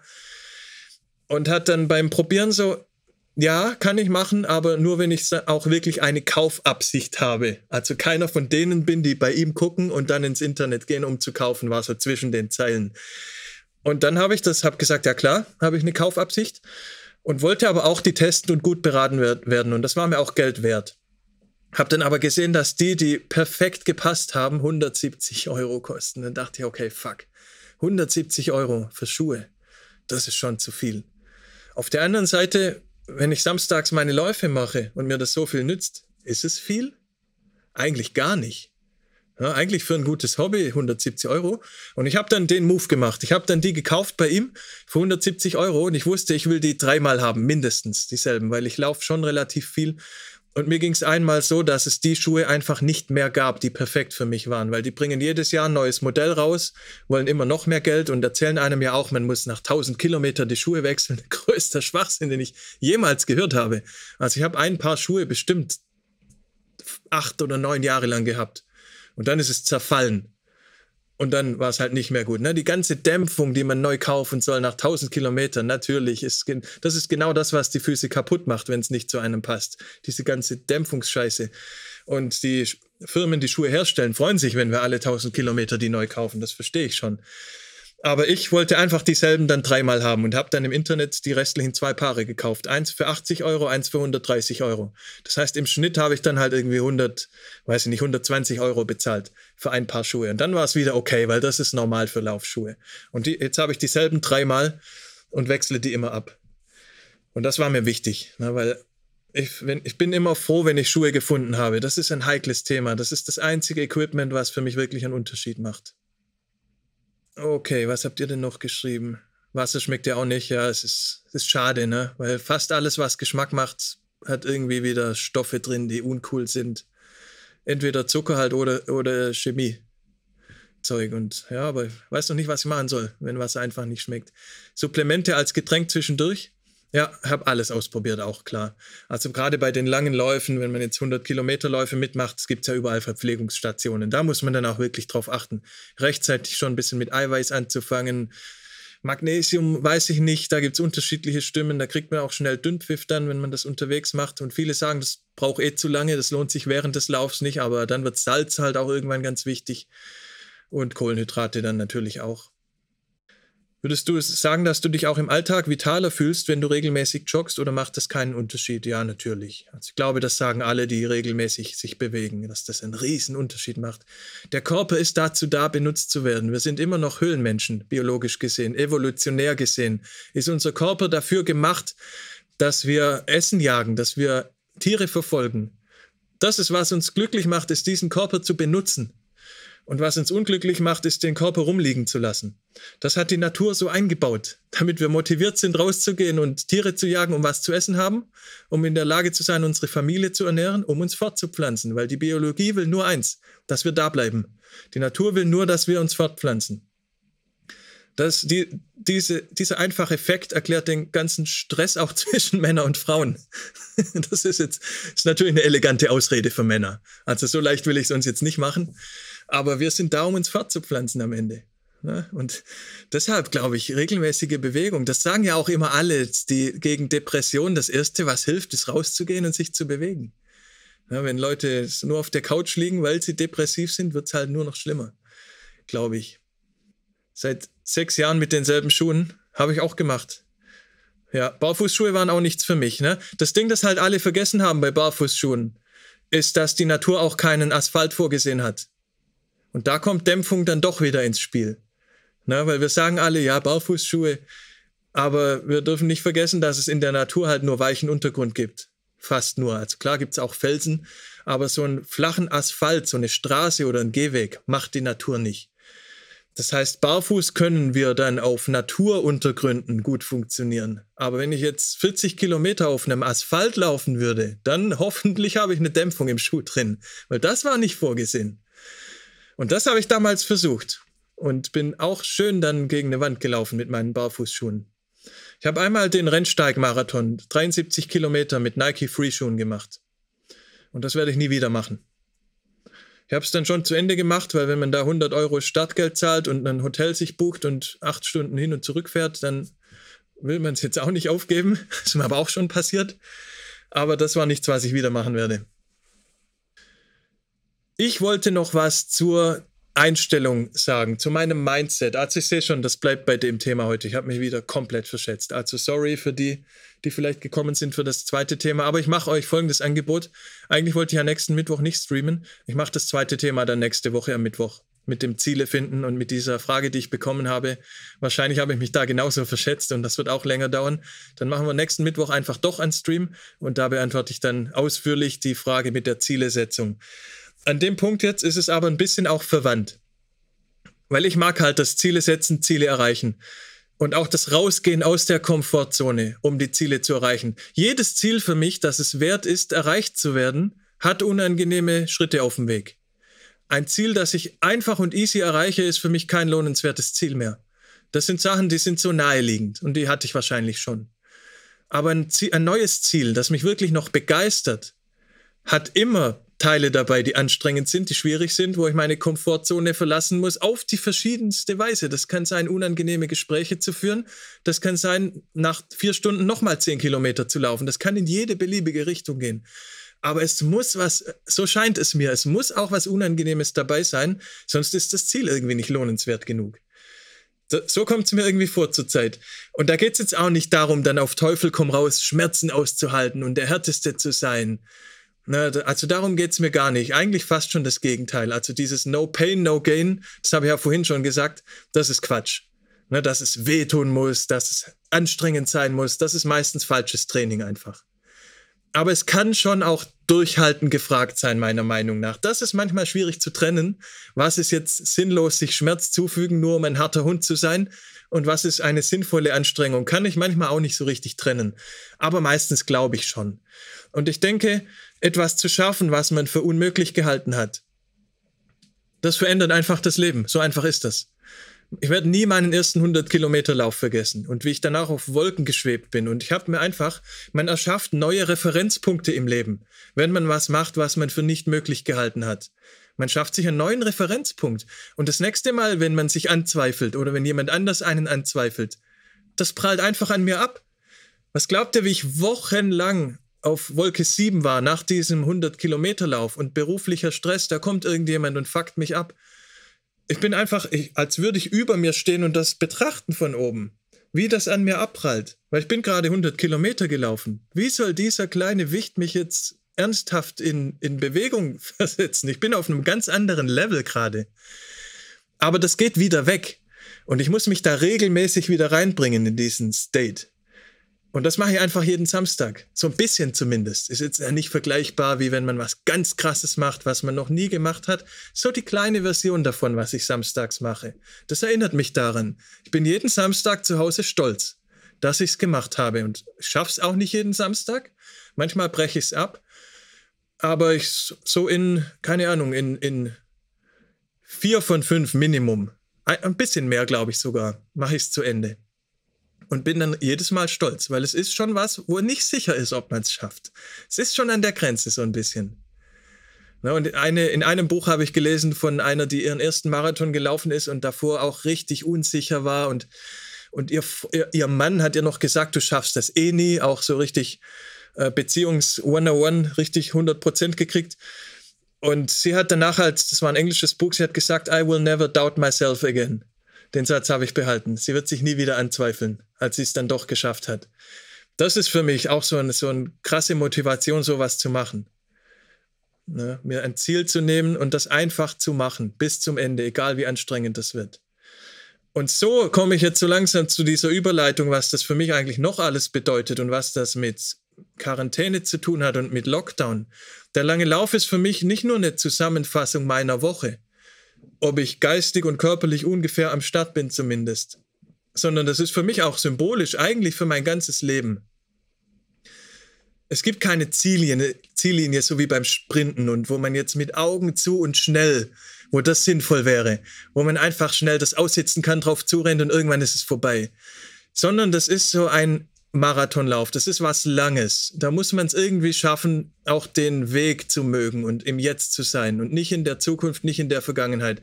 Vielleicht kann ich so sagen, man muss ein Tempo finden, genauso im Leben wie beim Marathonlauf. Man muss ein Tempo finden, das man ewig durchhalten kann. Das Spaß macht. Man muss Pausen machen. Man muss nicht zu schnell sein, nicht zu sehr ans Ende denken, sondern unterwegs sein und das Unterwegssein auch gemütlich einrichten. Genauso sollte ich, genauso versuche ich meine Arbeitstage mir einzurichten. Genauso versuche ich mein ganzes Leben einzurichten. Und jeden Samstag erinnert es mich dran. Wenn ich keinen Bock mehr habe, ist das Schlimmste, was ich machen kann, schneller zu werden. Das ist die schlechteste Lösung, die es gibt. Schnell, schnell, schnell, komm, dann mache ich es zu Ende. Oder aufzuhören, ist die zweitschlechteste Lösung. Vielleicht die allerschlechteste. Aber das sind beides Lösungen, die ich nicht möchte sondern dann ist einfach mal durchzuatmen, vielleicht eine kurze Pause zu machen, langsamer zu werden, zu schauen, wie schaffe ich es wieder, dass es Spaß macht, dass ich es managen kann. Wie kann ich weitergehen, so dass ich es hinkriege, dass es angenehm bleibt, dass ich es vielleicht sogar ein bisschen genießen kann und nicht nur übers Ende nachdenken muss. Und das ist, da ist Marathonlaufen für mich genau dasselbe wie zu arbeiten, genau dasselbe wie im Privatleben. Und das auch einfach jede Woche einmal nochmal auf den Punkt zu bringen für mich selbst, ist so eine Riesenhilfe. Ne, weil das erzähle ich euch jetzt. Und jetzt ist es für mich auch wieder ein präsentes Thema und nach zwei Wochen ist es wieder weg. Wie so oft. Und viele sagen mir, das ist verrückt. Jede Woche 40, jede Woche ein Marathon, ist verrückt. Und ich habe im YouTube-Dings habe ich reingeschrieben in den Thumbnail, warum das nicht so verrückt ist, wie es klingt. Ich denke manchmal, das ist der einzige normale Tag in meiner Woche. So, da ist es. Die restlichen sechs Tage machen wir so viel verrücktes Zeug und Social Media und hier und da und was wir alles teilweise miteinander machen, beruflich auch alleine, was für verrücktes Zeug. Wo wenn irgendwelche Aliens vorbeifliegen würden, die würden sagen, was geht denn bei denen eigentlich ab auf dem Planeten? Und manchmal denke ich, Samstag ist der einzige normale Tag in meiner Woche. so viel dazu, dass manche das verrückt finden, jeden Samstag einen Marathon zu laufen. So, ich habe noch zwei Themen. Ich mache jetzt eins, dann schaue ich noch mal in den Chat rein. Wie kann man das überhaupt schaffen? Das wurde vorher schon, schon gefragt. Wie, wie komme ich denn überhaupt wieder rein? Klein anfangen und langsam immer mehr. Ne? Also ich habe irgendwann, das war so ein Durchbruch für mich, ich habe irgendwann einen Punkt gefunden, wo ich es schaffen konnte. Da war ich vielleicht bei 30 Kilometer damals, weiß ich nicht mehr genau, wo ich gemerkt habe, zum ersten Mal in meinem Leben, man kann sich während man läuft erholen. Das kannte ich gar nicht bis dahin. Bis dahin war es immer, Laufen zieht was ab von mir. Laufen zieht ab, mein Zustand wird schlechter durchs Laufen und irgendwann ist Ende. So habe ich das die ersten Jahre kennengelernt. Und irgendwann, wo ich dann auch gecheckt habe, ich muss noch langsamer laufen. Ich bin, als ich angefangen habe, bin ich immer nur gelaufen, wenn es dunkel war. Ich weiß noch genau, das war ein See in Reinickendorf in Berlin, Franz-Neumann-See, um den bin ich rumgelaufen. Vielleicht immer einen halben Kilometer um den See. Das war in der Nähe von meiner damaligen Wohnung. Bin immer erst abends raus, wenn es dunkel war, weil es mir so peinlich war, wie langsam ich war. Das war fast kein Jogging am Anfang. Und heutzutage ist mir das natürlich sowas von egal. Also die, auch da hat sich natürlich viel getan bei mir. Und dieses Verstehen auch, dass man so langsam sein muss oder wenn man langsamer wird, dass der Körper sich, während er sich bewegt, während er joggt, sich erholen kann im Vergleich zu dem Zustand, in dem er im schnelleren Tempo war. Das war für mich unglaublich. Das war wirklich ein Meilenstein. Und ist eigentlich auch ein gutes Symbol fürs ganze, fürs ganze Leben. Ne, dass man auch einfach manchmal ein bisschen langsamer macht. Und im Ultramarathon, in den ganz langen Strecken, gibt es ja auch so einen eigenen Laufstil so ein Shuffle, sagen die auf Englisch. Es ist, man könnte sagen, so ein kontrolliertes Vorwärtsfallen, ein kontrolliertes nach vorne fallen. Ganz effizient. Es ist so ein Schlappen, sieht unglaublich unspektakulär aus. Man schleift so fast die Füße über den Boden, man ist immer so ein bisschen nach vorne geneigt und bewegt den Fuß nur ein bisschen und die Schwerkraft macht quasi den Rest. Das ist nicht der beste Laufstil, aber das kommt halt irgendwann, zumindest bei den meisten Läufern. Ich habe auch welche gesehen, die das nicht haben und die gewinnen meistens. Also die so einen normalen, guten Laufstil auch über lange Strecken aufrechterhalten können, sind halt dann unglaublich schnell auch auf so einer langen Strecke. Das konnte ich zum Beispiel nie. Ich komme dann in diesen Trott rein, in, dieses, in diesen vielleicht bisschen schlechten Laufstil, den man aber halt einfach unglaublich lange schaffen kann. Das passiert irgendwann auch von selbst, glaube ich. Und am Anfang kann das Gehen sein, habe ich ja vorhin gesagt. Ne? Also man fängt durchaus an mit Gehen oder geht zwischendrin. Pulsbereich natürlich in dieser Fettverbrennung bleiben, ist auch ganz wichtig, wenn man sich daran tasten möchte. Ganz langsam anfangen. Ganz langsam. Na, lieber zu langsam als zu schnell im Zweifelsfall. Weil ich erinnere mich noch, nach so einem 3 Stunden 15 Marathon, dieselbe Strecke in schnell, da ist man danach komplett kaputt. Eine Woche lang. Na, wenn man wirklich alles gegeben hat, drei Stunden, dreieinhalb Stunden an der Grenze gelaufen ist, das ist eine unglaubliche Belastung für den Körper. Deshalb machen Profis maximal zwei Marathonwettkämpfe pro Jahr. Ja, das war's bei denen. Das hat nichts mit dem zu tun, was ich jetzt mache. Das, was ich mache, muss man langsam machen.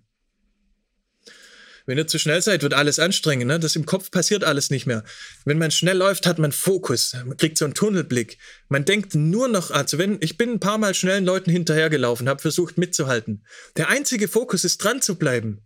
Der einzige Fokus ist nicht langsamer zu werden. Man konzentriert sich 100 Prozent auf das und man ist nicht mehr im Fettverbrennungsbereich und man muss nur noch den Körper managen und dranbleiben und versuchen, die Schmerzen auszuhalten. Wie soll man da im Kopf irgendwas noch ablaufen lassen? Das ist Wettkampfsport dann. Das ist was komplett anderes, ganz andere Baustelle. Ja. Also da einfach, ja, langsam, das langsam machen. Diese ganzen, wir müssen 100 110 Prozent geben sie dann immer, ne? 110 Prozent müssen wir geben. Und dann sind sie nach drei Monaten komplett kaputt. Burnout, körperlich oder geistig oder beides. Und das soll sich vielleicht so nach 60 an, anfühlen. 60 Prozent vielleicht soll sich das anfühlen. Hat nichts mit 110 zu tun. Dann ist ein Punkt, um das zu schaffen, ist auch Visualisierung. Auch da habe ich interessante Bücher gelesen, wie man dann, wenn es anstrengend wird, irgendwann bei läng vielleicht noch längeren Strecken, bei Ultramarathons, gibt es auch natürlich wieder ganz spannende Bücher. Also in einem habe ich gelesen, dass die viele äh, Studien gemacht haben, Experimente mit Leuten, wo die geprüft haben, wie die subjektive Wahrnehmung der Anstrengung sich auf die Leistung auswirkt. Das heißt, die einen haben sich richtig eingeredet, sich noch richtig reingesteigert, wie anstrengend das gerade ist. Oder denen wurden Bilder gezeigt von ganz anstrengenden Sachen, von erschöpften Leuten. Und die anderen haben versucht, das Gegenteil zu visualisieren wie zum Beispiel beim Laufen dass die Erde sich dreht und ich nur mich ein kleines bisschen hoch bewege und die Erde dreht sich unter mir und so komme ich vorwärts. Ne? So Visualisierungen, die die Anstrengung rausnehmen. Und die Leute waren 17 Prozent besser dann am Ende in, die, in dieser Studie. Also die ihre eigene Anstrengung so wahrgenommen haben, dass es nicht so anstrengend ist. Perception of Effort hieß das auf Englisch. Die Wahrnehmung der Anstrengung. Die waren, sind, haben 17 Prozent mehr Leistung gebracht. Das ist eine Menge in dem Bereich, 17 Prozent. Und auch Salamitaktik, ne, wieder vom Zeitmanagement. Große Probleme in kleine Probleme aufzuspalten. Das heißt, man denkt natürlich nicht dran, dass man jetzt 40 Kilometer läuft oder 100 oder sowas. Das kann, kein Mensch kann das verarbeiten. Das ist Unsinn, sondern man teilt sich das auf. Ich laufe jetzt einen Kilometer oder ich laufe jetzt eine Stunde am Anfang. Die erste Stunde ist relativ easy im Vergleich. Und danach laufe ich noch 30 mal einen Kilometer. So könnte man sich das oder ich laufe jeden Kilometer für eine andere Person, die ich mag. Ne, solche Gedankenspiele. Der Kilometer ist jetzt dieser Person gewidmet. Und ich denke jetzt einen Kilometer weit an alles Schöne, was mir mit der Person passiert ist. Und man widmet jeden Kilometer einer Person. Solche ja, Visualisierungen letzten Endes. Muster auch, Patterns. Ne, das, dass man dann zum Beispiel sagt, jetzt jogge ich fünf, fünf Kilometer, dann laufe ich einen Kilometer. Dann jogge ich fünf, dann laufe ich einen dass man sich so Muster einbaut. Man behält die Kontrolle. Das ist ein psychologischer Riesenvorteil, den ich von den ganzen Profis auch kenne. Man behält die Kontrolle, trifft die Entscheidungen selber. Das ist ein Riesenunterschied, als dass man sich vorwärts quält nur. Durchs ganze Leben ist wieder genau dasselbe wie, wie beim Laufen und im echten Leben. Ne, also dieser Einsatz, einfache Satz ist mein komplettes Rezept gegen Burnout und gegen Stress. Man behält die Kontrolle und trifft die Entscheidungen selber. Ich entscheide, dass ich mir das in fünf Kilometer Stücke einteile, immer vier Kilometer lauf, äh, jogge, laufe, einen gehe. Das war meine Entscheidung und so mache ich es jetzt. So lange, wie dieses Modell gut für mich funktioniert. Und wenn das irgendwann nicht mehr funktioniert, entscheide ich, dass ich mein Modell ändere. Anstatt zu sagen, okay, ich laufe jetzt so lange, wie es geht und dann fange ich an zu spazieren. Das ist keine Kontrolle. Das ist keine, da ist kein Pattern drin, keine Methode. Das ist einfach gucken, was passiert. Das kann man machen, aber man wird nicht, an, man wird nicht so viel leisten, wie man in der Lage wäre zu tun. Ja, also eigentlich spreche ich immer wieder über dieselben Themen, ne? egal aus welcher Perspektive wir kommen. So, ich zeige gleich, was ich alles mitnehme an Equipment. Vorher schaue ich noch mal in den Chat. Mehr als 100 Kilometer habe ich schon geschafft. Also mein Maximum war bei einem 24-Stunden-Lauf 163 Kilometer, glaube ich. Das war das meiste, was ich jemals geschafft habe. Ist verrückt. Also das ist wirklich verrückt. Das würde ich jetzt nicht mal ansatzweise. Ich weiß auch gar nicht mehr, was mich damals geritten hat. Und ich glaube, das hat auch wirklich dann was damit zu tun gehabt, in welchem Zustand ich damals war geistig. Und das meine ich jetzt nicht nur positiv. Also da hatte ich, glaube ich, auch einfach zu wenig andere Hobbys. Aber ich weiß es nicht mehr genau, was mich da geritten hat. Da muss man schon wirklich fanatisch sein, um sowas zu machen. Das muss man schon extrem stark wollen. Angenommen, du brichst das Laufen ab, wie gehst du dann am selben Tag damit um? Es akzeptieren oder bestrafen? Nicht den freien Essenstag machen? Ja, das ist eigentlich auch eine super spannende Frage. Also ich bin schon natürlich nicht stolz dann an dem Tag auf mich, aber in dem Rhythmus, in dem das jetzt passiert, so alle zwei Monate einmal, ist es für mich okay. Na, weil ich habe vorhin schon gesagt, ich habe noch nicht alles verstanden, was passiert obwohl alles in mir passiert. Ich verstehe nicht, dass es Tage gibt, wo ich gar nicht kann, selbst wenn die Woche davor eigentlich vorbildlich war, gut geschlafen, gut ernährt, alles, alles gut, nicht eskaliert. Trotzdem ist dann mal ein Tag, wo es, wo man einfach, wo gar nichts geht. Und das werde ich wahrscheinlich bis zum Ende dieses Lebens auch nicht rausfinden, woran das liegt. Vielleicht doch, wahrscheinlich nicht. Solange das alle zwei Monate mal passiert, ist es okay für mich. Aber wenn ich weiß, dass es an mir lag, na, es gab so einen Tag, da habe ich zwei Tage, also den zwei Tage davor und drei Tage davor gefeiert und wollte dann Samstag los und habe die Runde nicht. Doch habe sie zu Ende geschafft, aber habe sechs Stunden gebraucht. Bin die zweite Hälfte fast komplett gegangen und da war ich schon ein bisschen sauer auf mich. Und das ist so, so ein ähnliches Gefühl, wie wenn ich es dann mal abbreche. Da denke ich schon, so voll Idiot, was, was, war, was war das denn jetzt für eine Woche? So, ne? Und Ja, also den freien Essenstag mache ich meistens trotzdem dann, weil die Sachen ja eingekauft sind und da liegen. Aber ich genieße ihn dann schon auch. Einmal pro Woche ist okay. Ne? Egal, ob ich jetzt den Lauf gemacht habe. Und es fühlt sich besser an, wenn ich es verdient habe. Dann ist es das Highlight. Dann ist es so der 100% geile Tag. Wenn ich den Lauf nicht geschafft habe, ist es nicht der 100% geile Tag, aber es gibt trotzdem Schokolade, ist trotzdem ein schöner Samstag. Frustriert wäre ich, wenn ich es jetzt zum Beispiel irgendwann jeden zweiten Samstag nicht schaffen würde. Dann wäre ich frustriert, würde mich jetzt auch nicht bestrafen deshalb, aber ich würde dann einen Weg finden, mein Leben anders zu gestalten. Ob du das als Bestrafung siehst, könnte man so interpretieren, aber ich sehe es eigentlich nicht als Bestrafung. Bestrafung führt ja eigentlich eh zu nichts. Anderes Lieblingslied, ja, Musik hat auch viel mit Visualisierung zu tun. Also auch, äh, ich habe da auch krasse Bücher. Ne? Diese Visualisierung funktioniert ja auch nicht nur fürs Laufen. Das ist ja auch so ein, so ein interessantes Thema. Könnten wir vielleicht auch mal machen. Was nehme ich jetzt alles mit? Also ich nehme voll wenig mit. Ich nehme mein Handy mit und meinen Hausschlüssel. Handy, falls ich was hören will an manchen Tagen und natürlich, weil meine Tochter dann zu Hause sitzt. Die feiert das übrigens auch. Die sagt immer, ich soll so spät wie es geht zurückkommen. Und wenn ich komme, sagt sie immer, schade, dass ich nicht noch länger weg bin. Weil sie ist dann Chef zu Hause alleine, Samstagvormittags und genießt das. Und wenn sie, wenn irgendwas ist, ruft sie am Handy an. Und ansonsten nehme ich wirklich nur einen Laufgürtel mit. Das, der sieht so aus. Der hat vorne ein Fach und hinten ein Fach. Vorne ist Schlüssel drin und Handy. Und vorne und hinten, im Sommer zumindest, ist so eine Wasser, so eine flexible Wasserflasche drin. Die hat einen halben Liter, da passt eine vorne rein, eine hinten. Und wenn die leer sind, kriegt man die so ganz klein zusammen. Die sind relativ cool deshalb, ne, weil man die so klein zusammenkriegt. Dann und die Ne, werden dann halt Mini danach. Deshalb sind die sehr angenehm. Und jetzt kommt das Verrückte, weil wir hören ja immer, wir sollen so viel trinken beim Laufen. Ich nehme, außer das ist im Sommer oder es ist wirklich warm und ich schwitze viel, mir reicht ein halber Liter Wasser. Das ist eigentlich wirklich verrückt.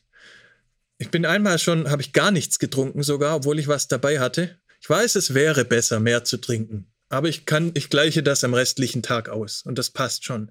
Ich bin relativ auch, ich war immer bekannt damals im, in unserem Ultramarathon-Team, dass ich auch im Sommer vergleichsweise wenig Flüssigkeit brauche. Also ich scheine da wenig, keine Ahnung, wenig zu, weniger zu schwitzen. Ich weiß es nicht. Im Sommer brauche ich aber mehr als ein Liter, ganz klar. Na, also da habe ich dann noch einen Rucksack dabei, wo in den zwei Liter reinpassen und habe dann teilweise an richtig heißen Tagen auch die zwei Liter im Trinkrucksack und noch diesen Gürtel dabei, wo ich dann drei Liter mitnehmen kann. Das reicht immer. Das reicht auf jeden Fall. Das hat sogar dann für die 60 Kilometer gereicht. Aber für einen Marathon im Herbst oder im Frühling reicht mir ein halber Liter Wasser und dann zu Hause halt viel trinken am restlichen Tag.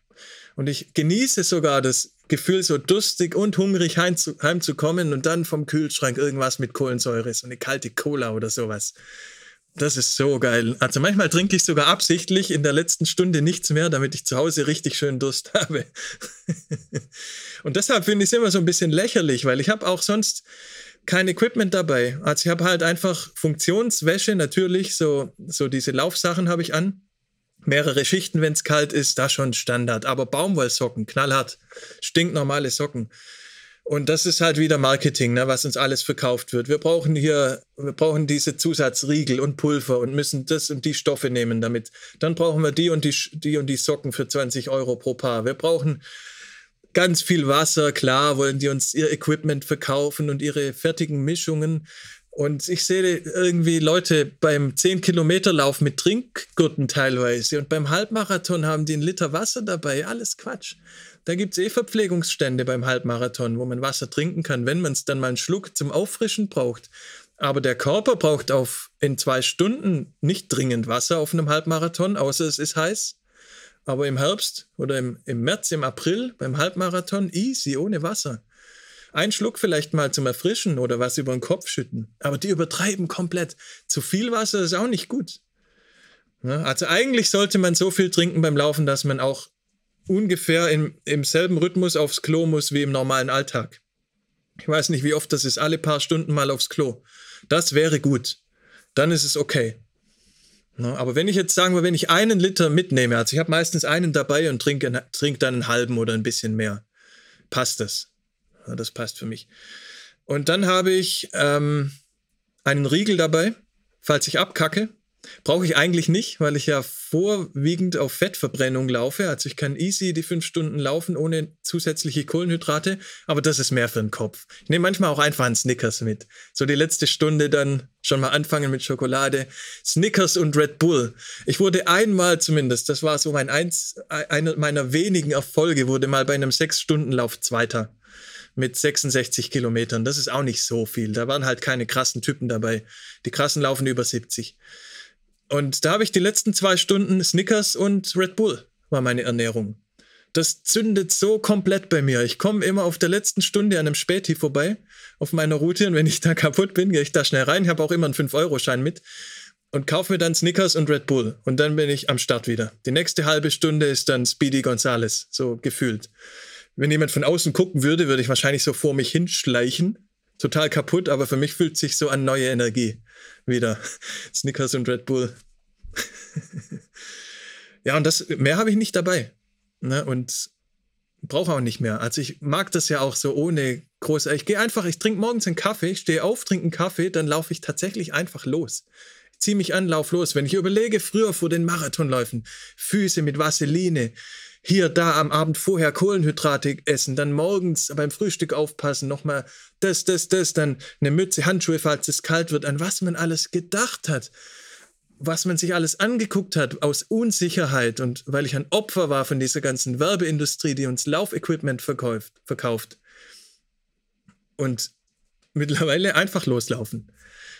Das mitnehmen hier, diese zwei Trinkflaschen, den Gurt, wo die drin sind, ein Snickers mit einpacken, Hausschlüssel, Handy, los geht's. Einfach raus, Kaffee trinken, los geht's. Und ich genieße genau diese Einstellung zu der Sache. Das gar nicht so überkompliziert machen, gar nicht so verbissen sehen. Ich habe fünf Euro dabei, wenn irgendwas ist. Es gibt überall eine S-Bahn-Station, es gibt überall. Ich bin nie weiter als eine Stunde weg von einem Späti in Berlin. Selbst im Naturschutzgebiet. Es dauert maximal eine Stunde, bis ich was einkaufen kann. Eine Stunde, wenn ich gehen müsste. Ne, Im Jogging-Tempo eine halbe Stunde bis, zum, bis zur nächsten Einkaufsmöglichkeit. Weiter ist man da nie weg in Berlin. Da ist, kann man sich immer was kaufen mit meinen 5 Euro. So schön, die Erde dreht sich unter mir. Ja, das Bild mag ich auch. Das habe ich aus einem Buch. Äh, das Buch heißt Slow Burn, falls jemand von euch sich wirklich fürs, für dieses Laufen interessiert. Das ist ein uraltes Buch. Slow Burn, schreib es mal in den Chat rein. Das sind so ein paar Bilder über, über das über die Visualisierung und was man sich vorstellen kann. Zum Beispiel auch über viele verkrampfen die Hände. Und er hat geschrieben, man soll sich vorstellen, man hat einen Schmetterling in der Hand, so leicht geschlossen. Ne? Oder man hätte hier so ein Rosenblatt über den Lippen. Ne? Solche Bilder macht er. Und man hätte ein Gummiband an der Hüfte, am Bauchnabel ist ein Gummiband befestigt, das einen so anzieht. Und die Erde dreht sich unter mir. Solche Bilder macht er. Und das fand, das ist wieder verrückt, wie viel das hilft. Wenn so ein anstrengender Punkt kommt nach 30 Kilometern und ich stelle mir das vor, ich habe ein Gummiband, das zieht mich ganz leicht, die Erde dreht sich in die andere Richtung, das geht alles von selbst. Fühlt sich direkt einfacher an für ein paar Minuten. Und auch das versuche ich dann wieder in die restliche Woche reinzubringen, diese Erfahrung. Wenn da was anstrengend wird, dann denke ich, okay, mir fällt doch jetzt bestimmt ein Bild ein, das dieselbe Funktion erfüllt wie fürs Laufen am Samstag. Mir fällt doch irgendein schönes Bild jetzt ein, das in so eine Richtung geht. Und ja, manchmal klappt es, manchmal nicht. Wahnsinnig schnell eingerostet. Ja, geht mir leider auch so. Das war früher auch noch nicht so. Also bin auch ganz schnell jetzt wieder außer Form. Ich versuche auch übrigens jetzt gerade wieder rauszufinden, wie ich die Woche dazwischen gestalten soll, weil ich habe jetzt auch beides gehabt schon im letzten Jahr. Einmal habe ich ganz wenig gemacht die restliche Woche, fast gar nichts. Vielleicht noch einmal fünf Kilometer oder zweimal und sonst gar nichts. Und dann war es samstags einfacher. Und ein anderes Mal kam es mir vor, wenn ich jeden Tag ein kleines bisschen mache, jeden Tag vielleicht eine halbe Stunde, dann wäre es einfacher. Und das habe ich noch nicht rausgefunden. Das ist jetzt gerade mein Experiment, wie ich zwischen den zwei Samstagen, ob ich da eher ein bisschen mehr machen muss oder eher ein bisschen weniger, damit der Samstag sich besser anfühlt eigentlich komisch, dass ich das jetzt immer noch nicht weiß. Aber das ist aktuell mein Experiment. Weil damit habe ich schon auch immer noch so mit diesem schnellen Einrosten oder vielleicht auch, dass, es, dass ich mehr Pause brauche. Schwierig zu sagen aktuell. Okay. Eins habe ich noch. Eins habe ich noch. Wir haben es eigentlich gehabt, also teilweise zumindest. Warum habe ich das so mit dem Lockdown in Verbindung gebracht? Das wollte ich jetzt zum Abschluss nochmal, um das Ganze abzurunden. Ich glaube halt, was viele im Lockdown falsch gemacht haben und von Anfang an, als, als Corona halt auf, aufkam und auch sonst im Leben falsch machen, ist, dass wir versuchen, das auszusitzen. Darauf warten, dass es aufhört das ist die Einstellung dem Lockdown gegenüber, die, glaube ich, ganz viele Probleme verursacht. Und da komme ich auch nochmal auf den Punkt, dass diese gleichbleibenden Tätigkeiten was Meditatives haben und auch den Kopf beruhigen können, den Geist beruhigen können, Routine, Angewohnheiten, Rituale. Und dass wir immer dazu tendieren, wenn was anstrengend wird, so aus dem Bauchgefühl heraus, so Patterns zu machen, so Muster zu machen. Und ich habe auch gelesen von einem Bergsteiger, der, der sich das äh, Bein gebrochen hat beim Abstürzen und der dann eine Strecke mit gebrochenem Bein zurückklettern musste, wo er eigentlich schon ein paar Stunden gebraucht hätte und dann weiß ich nicht mehr, in 20 Stunden das geschafft hat, eigentlich unmög was Unmögliches geschafft hat, einen Weg zurückzuklettern, den er runtergefallen ist, zu seinem Lager sogar und das Ganze überlebt hat mit gebrochenem Bein. Und der das so beschrieben hat, und da habe ich mich auch direkt getriggert gefühlt mit meinen Erfahrungen in die Richtung. Er hat einfach eine ganz kleine, ein ganz kleines Pattern gemacht. Er ist auf diesem Eisberg einfach mit dem einen Fuß, der noch ging, hat er sich irgendwie eine Stufe gemacht und ist dann immer fünf Zentimeter hochgehüpft quasi mit dem Fuß, der noch ging. In fünf Zentimeter Schritten. Ja, ein paar tausend Meter weit gekommen. So, einfach nicht aufgehört. 20 Stunden lang fünf Zentimeter Schritte gemacht. Patterns, diese Konzentration auf die Perfektion eines Patterns hält Leute in solchen Überlebenssituationen davon ab, wahnsinnig zu werden. Sie haben etwas, das sie perfektionieren können. Sie haben eine feste Aufgabe. Sie haben, die sie weiterbringt. Und dann ist fast egal, ob man fünf Zentimeter weiterkommt oder fünf Meter. Er hat sein Pattern, hier einhaken, dann hier eine Stufe machen, dann hier hochhüpfen, dann wieder raus, dann wieder neu einhaken. So ein festes Pattern, das war richtig gut beschrieben in dem Buch. Und dann verliert man einfach den Willen nicht dadurch. Ja, dass man et etwas perfektionieren kann. Das haben auch ganz viele, die auf See dann einen Unfall hatten und dann in kleinen Rettungsbooten tagelang überleben mussten. Die haben sich auch so Routinen dann gebaut. Einfach um nicht wahnsinnig zu werden um sowas zu haben, was man perfektionieren kann, was aber auch ein Ziel hat, was was nützt, eine Aufgabe zu haben. Das ist auch wieder dieses auf der Couch rumliegen und depressiv werden, ne? wenn man nichts zu tun hat, wenn man keine Aufgaben hat. Und das sehe ich auch ganz viel halt bei einem langen Spaziergang, beim langen Laufen. Man kann den Lauf, man kann den Stil optimieren. Wenn man müde wird, wird auch das schlampig. Der Laufstil wird schlampig. Man kann das optimieren. Man kann die Einstellung dazu optimieren, wie zum Beispiel jeden Kilometer einem Freund zu widmen oder was zu visualisieren, dass man ein Gummiband hat, das einen weiterzieht. Einer hat es mal so beschrieben in so einem Buch, das Laufen von langen Strecken von Ultramarathons ist wie ein großer Dampfer, wie so ein Superdampfer und wir sind der Kapitän. Während der fährt, steuern wir den. Und die Richtungsänderung ist unglaublich aufwendig. Wirklich was zu bewirken bei so einem, der tausende Tonnen wiegt auf dem Ozean, so ein großer Tanker, ist unglaublich schwierig. Ich mache jetzt was am Steuer, das passiert in drei Minuten. Und ich fand das eigentlich sehr schön. Wir sind der Kapitän, wir beobachten uns beim Laufen und irgendwann wird es anstrengend. Und dann steuern wir. Dann steuern wir den Körper und den Geist. Und dann schaffen wir uns diese Muster, diese Patterns, die wir optimieren können. Alles ist im Kopf. Ne? Irgendwann laufen passiert eigentlich nur im Kopf. Und zu diesen Patterns, und das ist jetzt die letzte Story, und dann haben wir fast zwei Stunden gebraucht für das Thema. Seid ihr überhaupt noch da? Ja, zumindest der Großteil. Die letzte Story ist die von einem Schüler, der Schwertkampf lernen will bei seinem Meister, ne? Kampfkunst. Und dann kennen wir es ja aus Karate Kid und so weiter, die müssen zuerst mal dann jahrelang was ganz Langweiliges machen. Der Meister in dieser Story, der lässt ihn im Garten arbeiten und kommt so einmal pro Tag von hinten und überrascht ihn. Der lässt ihn die ganze Zeit nur langweilige Gartenarbeit machen und der will eigentlich Schwertkampf lernen. Und er sagt, nee, du arbeitest im Garten, bis ich dir sage, dass du bereit bist. Und er überrascht ihn dann einmal am Tag von hinten und der dreht sich dann halt immer erst um und schafft es nie, das vorher zu merken, dass von hinten jemand kommt. Jahrelang, Jahre vergehen.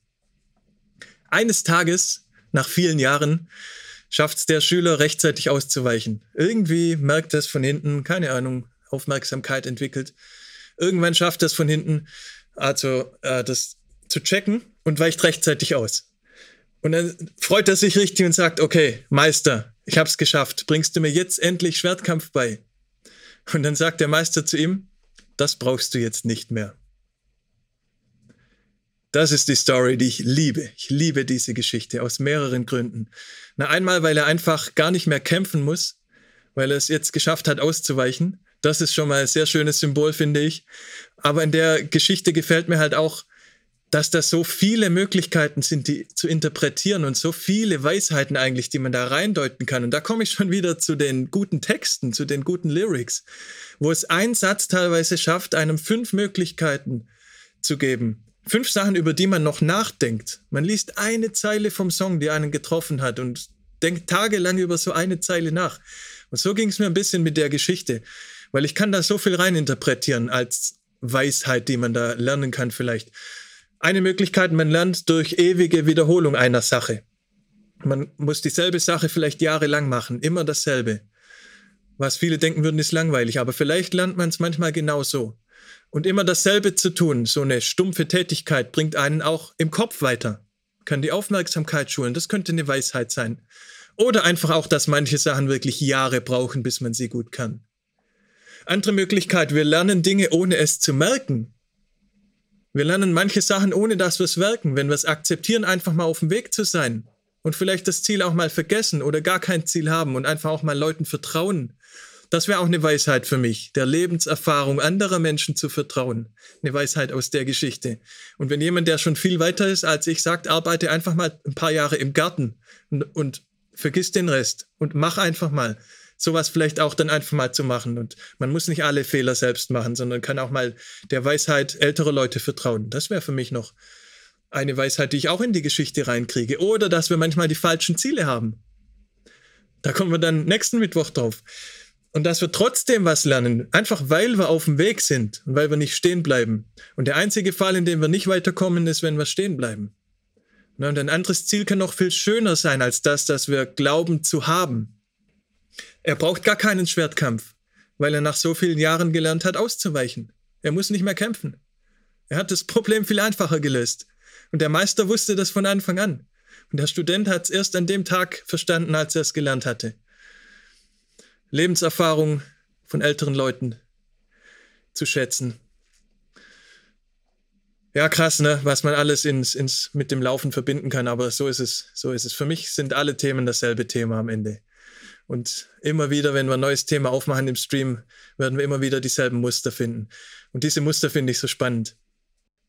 Und dann sehen wir uns dann nächsten Mittwoch hoffentlich wieder für was sind gute Ziele und wie weiß ich und wie habe ich es gemacht? Für mich war ja auch die Frage, woher wusste ich, was ich eigentlich will und woher weiß ich jetzt, was ich will?